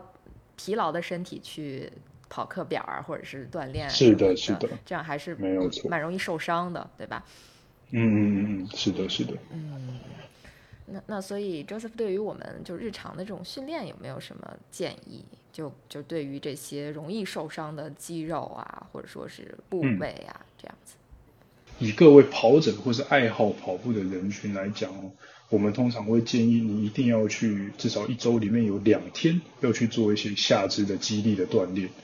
因为跑步这个动作它跟走路不一样，就是它多了很多的冲击力。那这些冲击力它都需要由你的肌肉或你的关节去吸收掉。所以你的肌肉越强壮，你能够吸收的冲击力越多，那就越不容易造成关节的损伤。嗯，OK，这个大家应该都同意吧？对啊。嗯。所以，呃，对，那而且呢，我们在做肌力的训练的时候，我会很建议要去做单腿的这个部分。大家可以想一想，跑步的时候都是一只脚踩在地上往前，对不对？都不是两只脚站在地上，对。所以其实我们非常非常建议去做单腿的一个练习。那主要其实就是包含我们就是整个下肢的一个肌群了。那我自己有几个比较建议的动作，比如说像所谓的提踵，就是踮脚的这个动作去锻炼我们的小腿。那还有像勾脚的。这个动作去锻炼我们的胫骨前肌、小腿的前侧跟后侧。那再来就是我会很建议做这种单腿的硬拉，或者说单腿的蹲。OK，对，你看我建议的动作都是单腿的，因为对，因为我们该怎么，就我们做什么运动，我们就有需要什么功能，我们就怎么练。所以如果我们平常用到的功能是单腿的，那我们就该在练习的时候用单腿的。嗯。OK，嗯，对，那所以这个是我就是呃比较建议大家自己去做一些肌力的锻炼的一个大方向，嗯，对对，嗯，啊，这个这个其实我一直也在做，但是我相当于第一次知道原理，就我教练让我干，说让我这个单腿提踵或者说什么单腿硬拉呀，包括一些什么保加利亚深蹲，就类似这样的，我我其实之前是没有考虑过为什么要做单单项就单侧的这种，就我的我我。我以为是啊，就是一个腿一个腿的练，嗯，但是我确实没想到说是因为跑步的动作每次都是一条腿去承受这个力，所以要，呃，就相当于是做一个针对性的训练。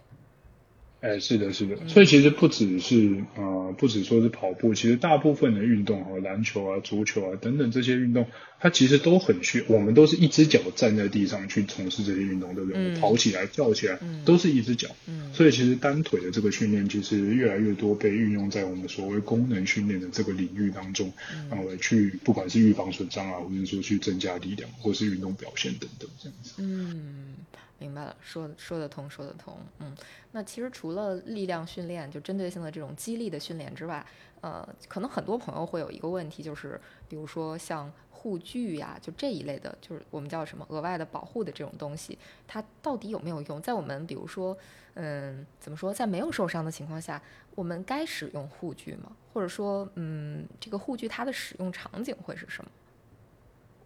呃，这个如果以科学的研究来讲的话，那呃，戴护具它确实是可以去减少损伤的。嗯，那本身来说，如果呃，我是建议大家就是说不要呃，可以去戴护具。嗯，那但是不要去依赖护具，就是说不要说今天我不戴这个护具我就不敢跑步，也不要这样子。嗯，对。那我通常比较建议是说，如果今天你很担心啊，比如说假假设哦，假设比如说啊，右侧的膝盖或左侧膝盖有曾经受受过伤的，那你在跑步的时候，你可能比较担心说，哎，我这边可能会再次受伤。那这个时候。你可以带一个护具，OK。那或者是说，呃，我曾经比如说有崴过脚，那我现在可能我比较担心一点点，我觉得我戴了比较安全，嗯，那我也可以去直接带着护踝这样子。嗯，所以其实，呃，我我说实在，很多时候护具它可能本身来讲，它起到的这个保护的作用，那就是说，好，比如说你今天不带护具跑，你也不会损伤；你带护具跑，你也不会损伤。那有时候很多会起到一个心理支持的一个作用，安慰剂，对，安慰一下，这个是真的，哦，对。呃，但是安慰剂作用也是作用，嗯，对，所以它其实也有起到它的一个就是呃预防损伤的效果，我我自己觉得。嗯，明白。那其实就是刚才我们之前也一直在提的一个问题，是关于选鞋的问题，就是其实鞋子选对了，对于这个减少运动损伤也是一个比较重要的点，对吗？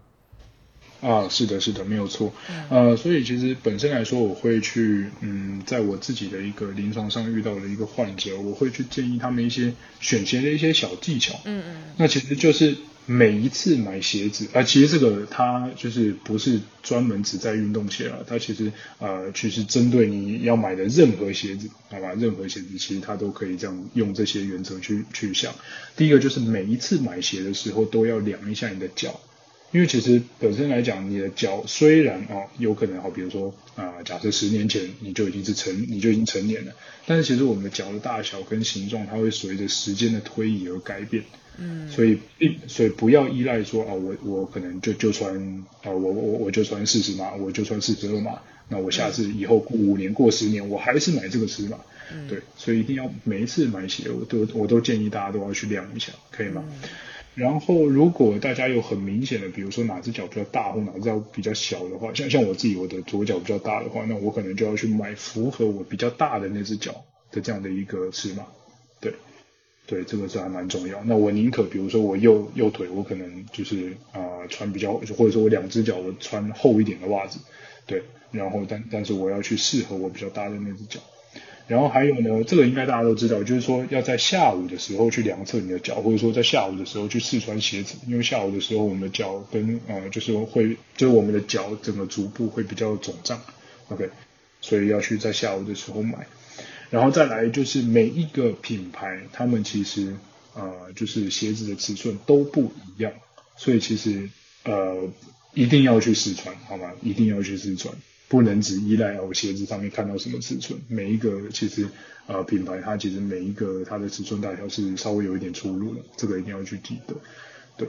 然后还有要去选鞋子的形状，OK，鞋子的形状它其实需要跟你的脚型是要是相似的。好，比如说以我们来讲亚洲人的一个呃脚型的话。那我们可能就要去选择一些啊比较符合啊，可能稍微鞋楦宽一点点呢啊，就像比如说两位主持人穿的这个就是追篮这个，他有刻刻意的把我们的鞋楦稍微做的宽一点点，那会比较符合亚洲人的一个脚，对，或者说我或者是我们鞋鞋子里面的啊，还有因为我们亚洲人的脚稍微厚一点点，嗯，所以在选鞋的时候可能要去选在鞋子里面的空间稍微高一点点的这样的一个鞋子嗯，OK，对，然后还有再来就是说。呃，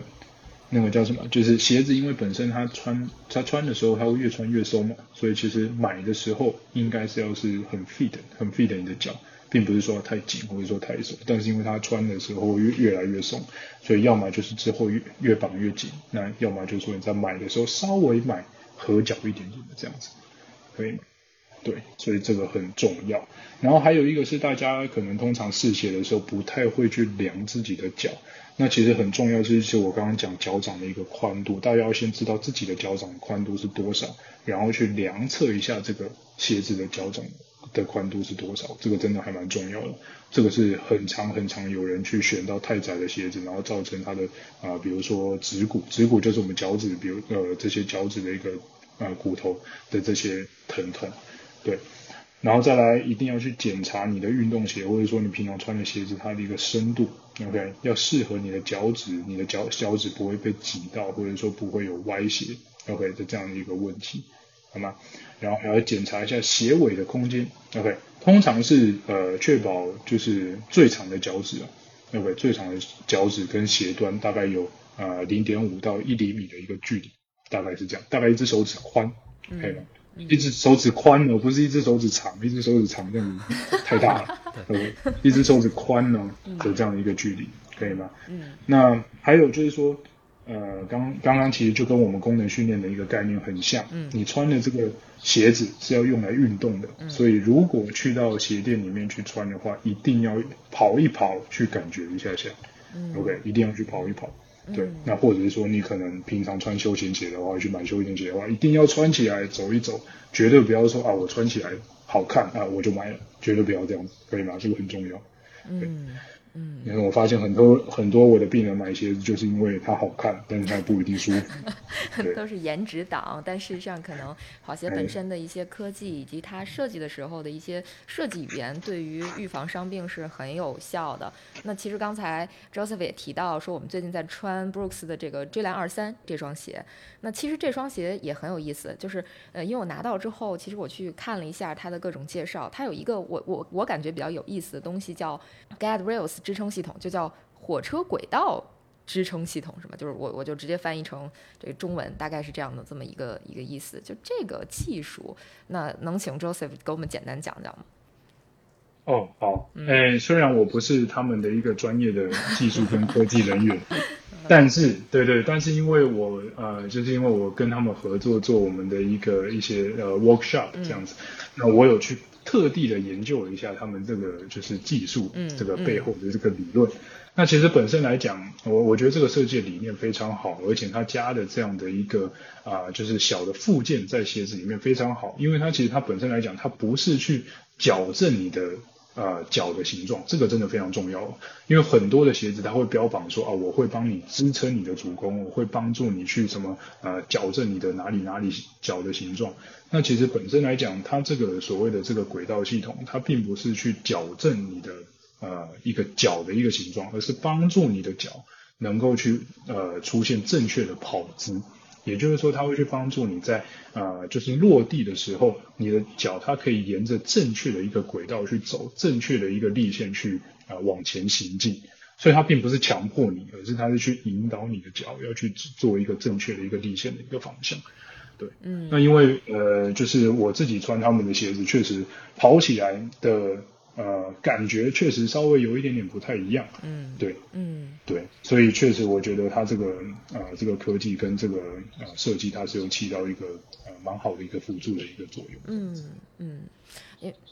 嗯，这个还是很有意思的，就因为我我们提前看到了一些关于这个写字的资料，然后自己也在试穿，所以可能后面我来跟呃我来跟波神，我们俩会聊一聊关于 Brooks 这双鞋，甚至说 Brooks 整个跑鞋矩阵的一些设计方面的内容吧。那先感谢 Joseph 能来跟我们录制这期节目，我觉得前面前上半部分的这个节目简直就是一个大型那个知乎科普现场，对对对，就是我们找到了很多就是之前知道。但是可能不知道它背后那个理论基础的这些知识，我觉得非常非常有用。那先感谢 Joseph 做客我们这个上半部分的节目。那下半部分我跟波神我们会聊一聊这双鞋以及 Brooks 的跑鞋矩阵相关的内容。谢谢 Joseph，谢谢。好的，谢谢你们，谢谢你们。嗯，感谢 Joseph，非常高兴请到你。OK，那我也非常荣幸能够上你们的节目，还是我们的荣幸。有机会再找你录节目，我觉得真的说特别好。谢谢，谢谢，谢谢。谢谢，嗯，好，拜拜，哎，拜拜，拜拜。其实刚才我们跟 Joseph 聊了很多关于就是伤病啊和跑步之间的关系。其实开始我还挺紧张的，我就觉得中请了一个这个专业的物理治疗师来，就我觉得咱俩都属于在对这方面可能了解不是特别多的，我特别怕我问的问题太过小白。对，但是其实那个那刚才这个老师也是非常。呃，说的其实挺系统的，然后让我你没看我都插不上话，我一直在认真听，就是从可能从底层的逻辑啊，到一些误区，然后完全都让我讲的非常明白。包括其实我我印象最深的就是那个，呃，不要使用这个抗炎的药物。其实可能很多时候大家会有那种误区，就比如哪儿疼了，或者这种，呃，产生一些非创伤的这种这种无菌性的炎症，可能会用一些呃止疼药，甚至有一些朋友在越野赛的时候怕膝盖疼，也会用带着止疼药。但是可能都是对，可能对你后面的一些运动表现，甚至整个这个伤损的康复，会有一个很大的影响，影响你的康复的周期啊，或者这个康复的效率。呃，就是这些，我觉得还真是获益匪浅。对对对，尤其是之前咱们其实了解就是那个 RISE 原则嘛，就是 RICE 原则。结果这回哎有一个新知识点，对新的就是那个可能一是过于简单，二是也可能稍微有点落后了。新的这个增加了好几个点，其实可能基础逻辑还是差不多，然后休息啊、压迫呀、抬高啊这些，但是更多的包括心理的这个你你你心心心情这方面的影响。也会被考虑到其中。对对对，我觉得就是特别受益。那那咱们来聊聊这鞋吧。其实咱咱们应该提前大概两周左右就拿到了这个 Brooks 新出的这个叫追蓝 GTS 二三跑鞋。嗯，对。就这这个拿到这个鞋的时候，就是我觉得还挺有意思的，因为我我一拿到这个鞋，其实我第一反应是我穿上之后觉得这个鞋，哎，就是。不能说穿上跟没穿一样吧，但是就是有有一点点感觉不到它的存在的那种感觉，对，就走起来还挺舒服的啊。对，首先先说我第一感受吧，因为我去年拿到过它的上一代二十二代，嗯，然后今年收到二十三代，我第一觉得呃外观设计包括颜色配色搭配，因为我去年收的是一双纯黑色的，嗯，呃黑武士，然后今年是蓝色带一个亮色的那个 logo 的那个款，所以我觉得整体的设计包括外观都更好看了，嗯。然后上脚的第一感受是它明显的比之前的二十二代要软弹一点，就是缓震会更好一点。嗯嗯，哎，它这个 GTS。是一个什么意思？呃，GTS 全称其实就是 Go to Support，嗯，它就是一个顾名思义嘛，就是给你支撑，嗯嗯，给你支撑 GTS。因为其他一些品牌可能会用到 GTS 或者是 GTX 的这么一个后缀，嗯，那个大部分是 Gore-Tex 的一个缩写，就是防水。其实我最初。呃，刚刚呃了解布鲁克斯，然后我看有他之前的那些呃支撑款，后面有 GTS 的后缀，我其实还没想到是 Go to Support，我以为是它对防水的一个版本的一个缩写，以为是 GTX，对，有点像，对对，我觉得哎，可能是自己的技术啊，也是 GT 什么什么，呃，是个防水方面的。但是后来仔细了解了一下，咱们去年做那个跑鞋矩阵。那那、那一期的时候嘛，然后了解到发现啊，它是它的这个支撑系列的后缀是 GTS。嗯嗯对，其实它这个追蓝，呃，它这回其实我比较喜欢布鲁克斯，它是会给每个鞋的名字起呃中文名。嗯，对呃，对追蓝这个其实就直接翻译过来的，就是叫肾上腺素系列。对对对，对，其实这个我觉得比较符合国人的一个呃怎么说？你起一个特别复杂的英文名或者不太好记的单词，可能会不太容易被人接受。但是你有中文名字，可能大家如果要它跟它的这个系列的功能性更搭配一点的话，可能会比较容易让人记印象深刻。嗯，所以我还是比较喜欢布鲁克斯每款鞋都有中文名的这个这个方式。嗯对，然后它这个系列应该是目前布鲁克斯所有跑鞋里面迭代最多的，已经出到了最新的二十三代。嗯呃，之前它从这个九九年问世，然后一直到现在，然后很多代数，然后不管是它的采用最新的中底材料也好，还是说它后面这个刚才咱们提到 Get Rails 这个嗯呃稳定支撑的设计也好吧，反正是它有很多代都会被一些世界主流的，比如说跑者世界啊，比如说其他的一些。呃，媒体跑步媒体评为最受欢迎的长距离慢跑鞋这种荣誉称号，都是经常获得。因为我查了一下它的资料，至少有四代、五代吧，都获得过这种称号。嗯，所以是有相当于是有传统的。嗯对那它在这个品牌矩阵中定位就应该是所谓的呃呃，对，稳定支撑型稳型，定支撑型。对，呃嗯，但它不是顶级，不要以为说它是呃咱们这样大力推广，它一定是一双很很很顶级的，但它其实不是，它是一个次顶级。哦，其实我觉得次顶级这个定位吧，是各个品牌里最主推或者是销售量会最好的，因为它最大众的。对吧，因为它的它又考虑到功能性，然后考虑到外观，同时考虑到这个成本和价格，最终的售价，所以它可以说是品牌中性价比最高的一个一个等级。嗯，然后也是受众最广的，然后普适性最高的，可能所以说。基本上，我觉得像各个品牌，它的次顶级这个产品里面会应该会是它每年的主流主销产品。嗯嗯嗯对，所以它的定位次顶级稳定支撑型跑鞋。然后我们在装备说，然后第零九期中提到的这个布鲁克斯整个的跑鞋矩阵，其实在去年，呃，它当时这个稳定支撑系列里面的顶级产品是 Tricide 第七代。嗯嗯呃，我觉得这个款等于今年它调整了这个系这个系列，我不知道是不是可以说是取消了，还是说暂时没有更新就没有了。嗯然后它这个顶级，其实之前那期咱们聊它这个 Tricide 七，就相当于是甘油当时甘油十九的稳定支撑版本。嗯，其实从外观、从鞋面儿上，包括使用的中底科技，其实几乎都是一致的，只不过在后面加了这个 Get Rails 的稳定支撑科技。嗯呃，当时我就说了，其实就是可以理解为甘油二十、甘油十九的 GTS 版本。嗯嗯嗯嗯，等于今年它就其实就做出了这个调整，我觉得也挺好，让大家能够呃更清晰吧，可能会更清晰，你不用去记那么多型号，你就觉得适合你是要选支撑版本还是要选缓震版本，嗯，就简单做一个选择就行了。嗯嗯，对对，使用者用户来说可能是更简单了。嗯，呃，更容易辨别一些对。就是这个追蓝系列，其实主要是稳定支撑型，就根据它后边那个后缀吧，GPS，。对嗯对，嗯等于就是相当于目前来说，呃，如果是顶级呃顶级的稳定支撑的话，那就是甘油二十的 GTS 版本，嗯由它来填补了顶级这个这个的这个区域。然后呢，Adrenaline 就是追蓝这个 GTS 这个是呃二十三代，现在还是保持在次顶级稳定支撑的这个定位。嗯啊，同时它在矩阵这后面，其实也我觉得就是品牌做了修改。嗯呃，它把其他的一些，比如说像呃那个轻量版本，它有一个叫是叫 Launch 还是什么，它也今年增加了一些 GTS 版本的这个款式，就等于相当于呃咱们之前聊轻量竞速的这种训练型的跑鞋，可能很少有品牌去做稳定支撑嗯。这个版本，但是布鲁克斯在做，嗯。他把这个竞训跑鞋也出了 GTS 的稳定支撑版本，嗯。来满足不同跑者的需要吧。嗯，把体重问题都考虑进去了？嗯，对，而且很多其实，呃，这个东西就是，比如说有些精英选手或者是跑得很快的呃跑者，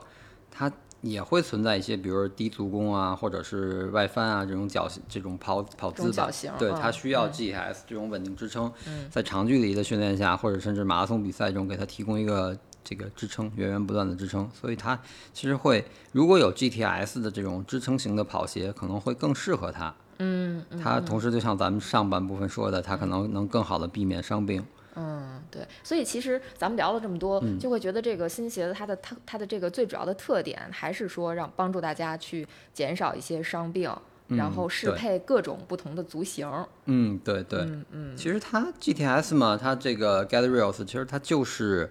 呃通过这个技术，然后让你身体得到一个正确的，在一个正确的立线范围内，嗯，然后避免你的受伤。然后避免可以帮助你更长的去跑下去。就是说白了，就可能如果你立线没问题的话，你穿这个鞋你也感受不到说它特别牛逼，就是什么这个各各方面都特别好。对。但是当你的立线出现问题的时候，或者说就你这个你可能这个就叫跑姿吧，可能出现一些呃偏折或者什么样的时候，它会给你做一个。纠正。对纠正，或者是其实也不算纠正，它我觉得更多的是一个保护，让你回到正确的轨道，因为它不就是轨道系统嘛。嗯，你你正常，比如咱们想象，呃，列车正常行驶可能就没问题。当然，你如果受到一些外力或者你的力线不正确，嗯，你你偏了，它能马上帮你扶回来，把你扶正。嗯，或者说呃更好理解一点，就像比如咱们小时候学自行车，嗯，会有两个小轱辘在外面支着。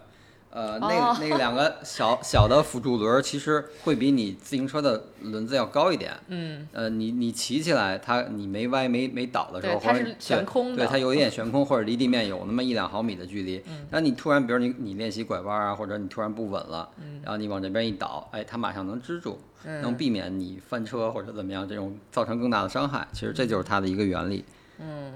这个其实我觉得这个科技还挺新潮的，或者说就是理解起来还挺有意思的，挺好玩的。就是因为我确实以前没有听过这样的概念，我觉得这个就是呃听起来就让人觉得很安全。对对，因为它其实怎么说？我觉得大家传统意义上可能一说到支撑跑鞋，会觉得啊足弓又硬又顶的那种。哎，对。但是现在我觉得这个追蓝二三并不是这样很传统的这种感觉，它是用通过。结构的设计、材料的更新，然后它让就是做到一种对你进行一个没几乎对你没有干预和影响，但是却又在暗暗中能够保护你、帮助你这种感觉。嗯，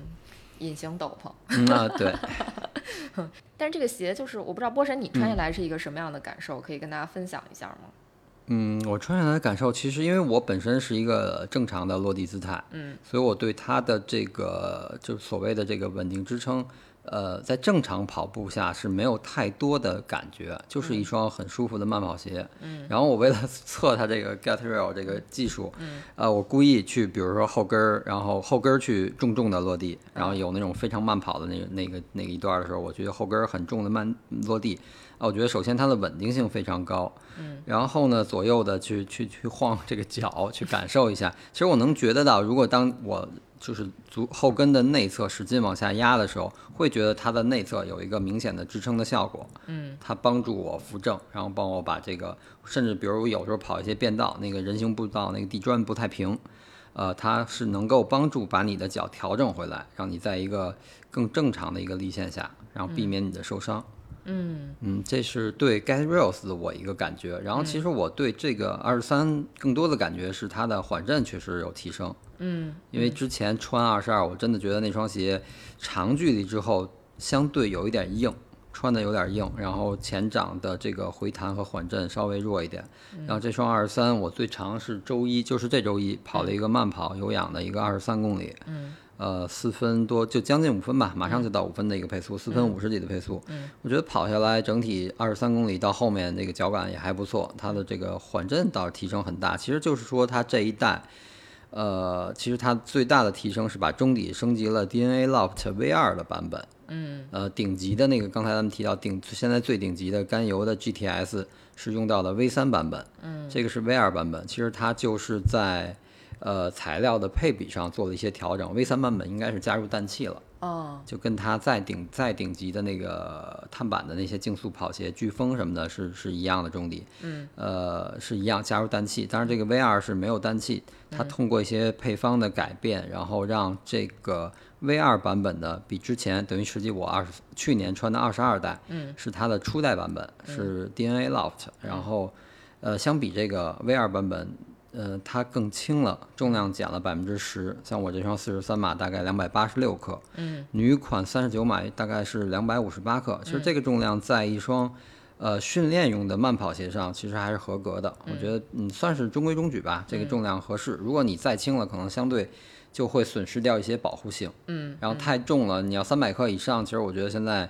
现在的科技和材料的话，如果一双慢跑鞋做到三百克以上，除非是越野鞋，估计也没人买了。对你要太重了，可能对训练也会有一些负罪感。嗯嗯毕竟它还是一个次顶级的跑鞋。嗯，这个鞋我觉得确实是我我穿的次数可能估计没波神测试的时间长，我大概嗯穿了两次穿它跑步，一次是就是慢跑。纯慢跑，嗯就是我的感觉确实就是没有感觉到这个鞋它特别沉，然后就是特别硬，就是日常跑的时候，我只能用我的语言来说，嗯。太专业说不出来啊，就是就是有点那种无感的感觉。对，啊、然后我还穿它跑过一次强度课，就是最快可能就是大概跑，我记得那强度课好像是跑就是二百米吧，还是、嗯。还是就是我我能感觉到在快跑的过程中，它对我是有一些就是支撑或者说回弹。就这个作用嗯。是感受得到的，但是它肯定是不像碳板那么夸张，嗯，就是对你的辅助作用那么大，对，嗯，就是基本上我觉得日常训练是可以满足的，基都可以适配，只要你别跑得特别快，就是怎么说呢，就跑那种大强度，我我我没试过啊，就嗯。我觉得我这种小强度，然后外加呃轻松跑，它绝对是 OK 的，嗯是没问题的，嗯，而且确实不硬，就没有那么硬。可能要说唯一让我觉得有点别扭的点，在于我有一天穿了一双迪卡侬的袜子，就是之前在节目里说的，然后我穿的时候觉得那个那个袜子有点涮脚，就在那个鞋里啊，我估计是袜子的原因，因为后来我又穿那袜子，穿了别的鞋，依然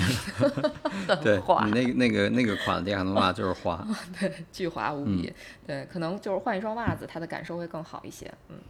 嗯，对，其实我整体也是差不多这种感觉，就是嗯，像一个正常跑姿的话，如果你不意不是特意去感受它的这些支撑和稳定的技术，你就正常去跑步，其实对这个鞋是没有一个特别明显的那种给你带来的不适感，不像有些你去穿，像我以前穿一些支撑跑鞋，就是觉得哎特别硬，然后足弓的位置特别顶，嗯。就比如说像大家都知道 Nike 的那个 Infinite，其实它出来的时候，呃，就是以一个支撑跑鞋的定位出的，然后避免伤病啊，怎么样慢跑啊。但是很多人反映它的足弓就比较顶，足弓那个位置收的比较窄，因为它没有通过一些像呃追篮这种后面做一些额外的辅助的设计，或者是像以前比如像卡 n 嗯呃，里面加那个稳定支撑的片儿，它只是通，它只能通过呃鞋型、足弓的收紧，然后高起的那个高高的隆起，去做到一个支撑的效果。但呢，可能有一些人，特别像刚才。呃，老师提到说亚洲人的脚比较厚，嗯，然后那可能穿那个鞋就会觉得很顶，嗯嗯，就是像就是卡纳诺应该是有那抗扭转片儿？对对对嗯，嗯，这个这个鞋确实是我感觉它应该是，呃因为那个 Infinity 我应该是只只试穿过，但没试跑过。我感觉 Infinity 好像比它软一些。对比它软，啊、就这个鞋就是在我看来是属于偏硬，但又不是特别硬的那种。对对哦就是脚感上，我我感觉就是看大家喜欢什么样的脚感，因为有些人可能喜欢特别软的那种，嗯所谓的软弹，有些人可能喜欢稍微硬一些的，就支撑性更好一些的。对嗯、那我不知道这个，我觉得可能是介于特别硬和特别软中间儿，可能偏硬一点儿的那个。对，它是整体是属于偏硬，但是我觉得，呃，正常体重的话，应该是能接受的，它的这个缓震程度。如果你如果要是大体重，那就其实就可以上甘油的那个 GTS 的支撑版本。如果就比如大体重，你要需要又需要稳定支撑的鞋，那你可以考虑甘油的这个顶级版本，因为它是用到 V 三，它的缓震会更好。嗯就是正常体重，然后但是你又需要到这个，比如说你是内翻，你要需要到支撑稳定的跑鞋，那这个款就就是可以合适适配。嗯嗯，或者说这个跑鞋应该是就刚才波神提到的，它是适配的这个范围最广的，嗯，就对。是一款跑鞋。就可对，我觉得其实，在训练中，除了间歇训练吧，间歇训练可能相对来说，首先它的这个慢跑鞋的造型设计，它相对宽一点，它没有那个竞速鞋那么，呃呃流线型。然后其次，它的重量在这儿，两百八十多克。如果你作为一个竞速的训练鞋，有点对，稍微重了一点，可能现在竞速鞋差不多两百，就我觉得可能两百三十克到两百四十克算是合格。嗯，那这两百八十克还是偏日常有氧训练、慢跑或者混氧。其实它的这个前掌的硬度，那你跑混氧也没问题。嗯，其实还是适配了更多场合，然后也适配了更多跑者，就是这样一一对比的话，可能它的适用范围是很大的，就是嗯大部分人都是可以买来尝试一下的，基本上不太会出错。对，我嗯。觉得像像布鲁克斯也是一个百年品牌，而且它现在从后最近这几呃，我想我因为我没细查资嗯料，但应该至少最近二十年，就从两千年之后，其实它更多的。呃，可以说百分之百的精力全部放在了跑鞋上，因为嗯早期还可以见到布鲁克斯的一些，比如说橄榄球鞋或者足球鞋什么的。嗯，但是最近这二十年吧，两千年之后，我印象里就他就没再出过这些其他运动的鞋，嗯，基本上全是跑鞋，而且，呃，最早说的，其实早期刚跟大家，比如像我一五年开始接触跑步，呃，四大都知道，对吧？纽巴伦，然后亚瑟士，呃，索康尼、布鲁克斯。其实当时前两个品牌可能还比较容易买到，因为国内有专卖店。对，就像布鲁克斯和索康尼，索康尼也在前期也进入到中国销售了，但是布鲁克斯一直没进，就是不好买到，其实反而对布鲁克斯的兴趣最高。对，对，然后之前包括就像我说的，布鲁克斯都有自己的中文名，但虽然那会儿他他没进到国内，但是可能是是港台地区吗？给他起的名字也也也其实也挺好记的，就像比如像甘油，嗯，像那个 Ghost 那个幽灵，幽灵啊，对吧？这这都是包括还有他那个还有一个叫，就是这这些名字都是反正如雷贯耳吧，那会儿就就就能听到，然后也对他们就是非常感兴趣。嗯，是那个顶级叫龙卷风是吗？哎，这个挺好玩的。其实嗯我还真的是，就像波神说，我也挺喜欢布鲁克斯对于这个呃品牌下面系列跑鞋的这个起名字的。呃不，其实不管英文还是中文，我觉得嗯都是挺有意思的，就是它它有对应的那个意思。啊，嗯，就我，我都不知道该怎么怎么形容，名字就是尤其是像追蓝这个名字，就感觉挺有挺武侠的，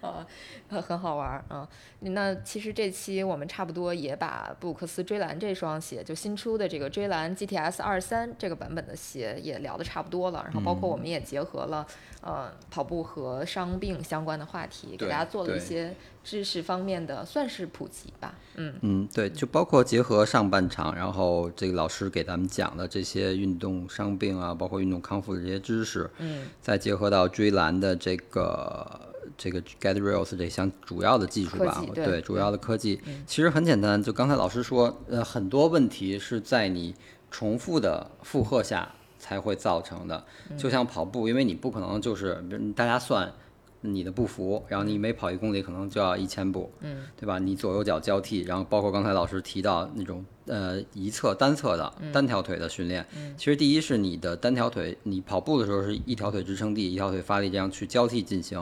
然后其次还有一个你身体肌肉，因为每个人的都是身体都是不平衡的，你的左脚就你的左腿的力量跟你右腿的力量一定是不是百分之百一致的。对对对，对，所以你通过这种单侧的训练，然后再加上这些呃呃，就比如说这个跑鞋的来帮助高，科技的辅助，对对，就包括布鲁克斯他自己的那个对这项，就因为每个人没有，大家最近大运会如果去看田径比赛，呃，这几名在一起跑，就这第一集团跑着，然后你看每个运动员的他的这个跑姿都是不一一样样的，嗯。对，其实呃，我觉得我个人的一个观点就是没有百分之百的标准跑跑姿，姿嗯对，嗯。可能说只有一个正确跑姿，比如像一些可能跳跃式的那种，或者是有些反正大家比如出去跑步，你看很多人有不摆臂的，嗯，然后有有那个忍者跑法，反正就是每个人的跑姿都不一样。就我总觉得没有说那种正确的百分之百绝对的标准跑姿，一定有适应你个人的。就包括以前黄河教练说，就是你的一个人的。呃，就身体条件决定了适合你的这个这个技术动作，然后才能决定你的成绩。嗯，呃，这都是相关联的。然后，所以布鲁克斯他意识到这个，将这种独特的这个这个高度个性化的这种运动方式，然后作为一个个性化的跑步特征，嗯，然后再通过这种跑步特征，然后在你的身体阻力最小的一个状态下，保持一个你的自然的运动路径。这就是说，又回归到这个大家刚才我们俩说的，就好像是对我没有太多的干预和影响。嗯，然后在我需要的时候它才出现，不需要的时候它完全就好像就是隐形了，对无感那种感觉。对，所以这个就是它，我觉得是它一个最大的优势。嗯，对，哎，其实说实话，我觉得 Brooks 这个品牌，布鲁克斯这个品牌给我的感觉也是这样的，就是它每一次出现的时候，其实都还是大家在夸他说他这双鞋很好穿，呃，就是很好，呃，很好，就是日常训练非常好，嗯，就是它出在出现的时候都是很有存在感的出现啊，就所以这次其实能试到 Brooks 这个追蓝这个这个系列的跑鞋，我觉得还是挺好的，就是真的是让我感受到了，呃，这个品牌它自己的一个理念，然后包括其其实就像刚才波神一直在提的，就是它其实这么百年历史的这么一个品牌，在一直陪伴大家在体验跑步的这个路上，然后帮助大家去调整自己这种姿势也好，或者说就是帮助大家去矫正这个不正确的姿势也好，因为我们我们其实都认为跑姿这个东西本身它就没有什么绝对的正确，可能最正确的就是让你不受伤的跑姿。嗯，对那。其实 Brooks 他传递给大家的一个概念基本上是这样，就是我我来帮助你不受伤，少受伤，对吧？这也是我们选择装备的一个比较重要的点。对，没问题。它其实就是它不是那种非要去纠正你，需要去，比如说，就像小时候，比如说你你什么东西做的不对了，他一定要告诉你你做的不对，然后把你纠正过来。但其实不是，他是发挥你的这个。呃，就是很很温和的，或者是很那什么，很很友善的去帮助你，把你的跑跑姿回归到一个正确的立线上，然后减少你的受伤。嗯，对，嗯，对，其实大家呃，包括说到这个，其实我上次咱们那个呃约跑的那次活动，然后我在看了一眼 real，因为我正好在 real 后面跑，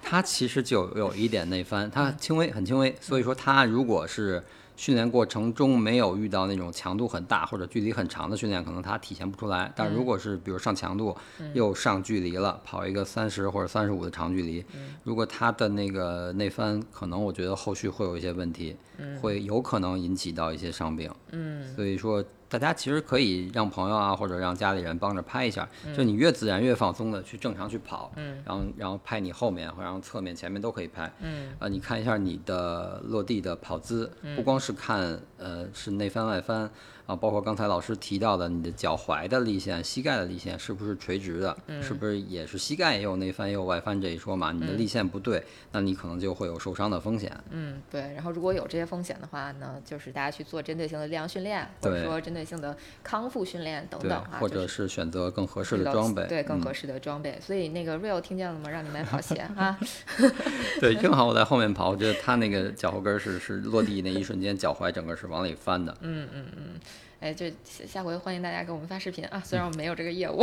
对，real real 的好处是在哪儿？它体重还好，对它体它轻对他轻，嗯它它体体重标准，所以说他可能在长距离之后对这个脚踝的压力可能还冲击力没那么大，对对，没有那么大。嗯。如果是大体重，可能就完完蛋了。对，大体重可能他这问题早就会在群里问，哎，我跑完了哪儿酸哪儿疼，对，对，没错儿没错儿，是这样的对。嗯，行，那我们嗯。今天其实关于这个运动损伤，就是其实是跑步与损伤啦，就是主要讲的其实还是膝关节跟踝关节的这么一个损伤，然后包括呃，我们也在跟大家科普 Brooks 新出的这一款追蓝二三 GTS 的跑鞋啊。如果说大家在呃我们的前半部分和后半部分聊的内容有什么问题，或者说有什么经验想要和我们分享，欢迎大家在评论区告诉我们。那我们今天的节目就到这里，感谢大家收听装备说，我们既是种草大会，又是避坑指南啊，下期节目再见。拜拜。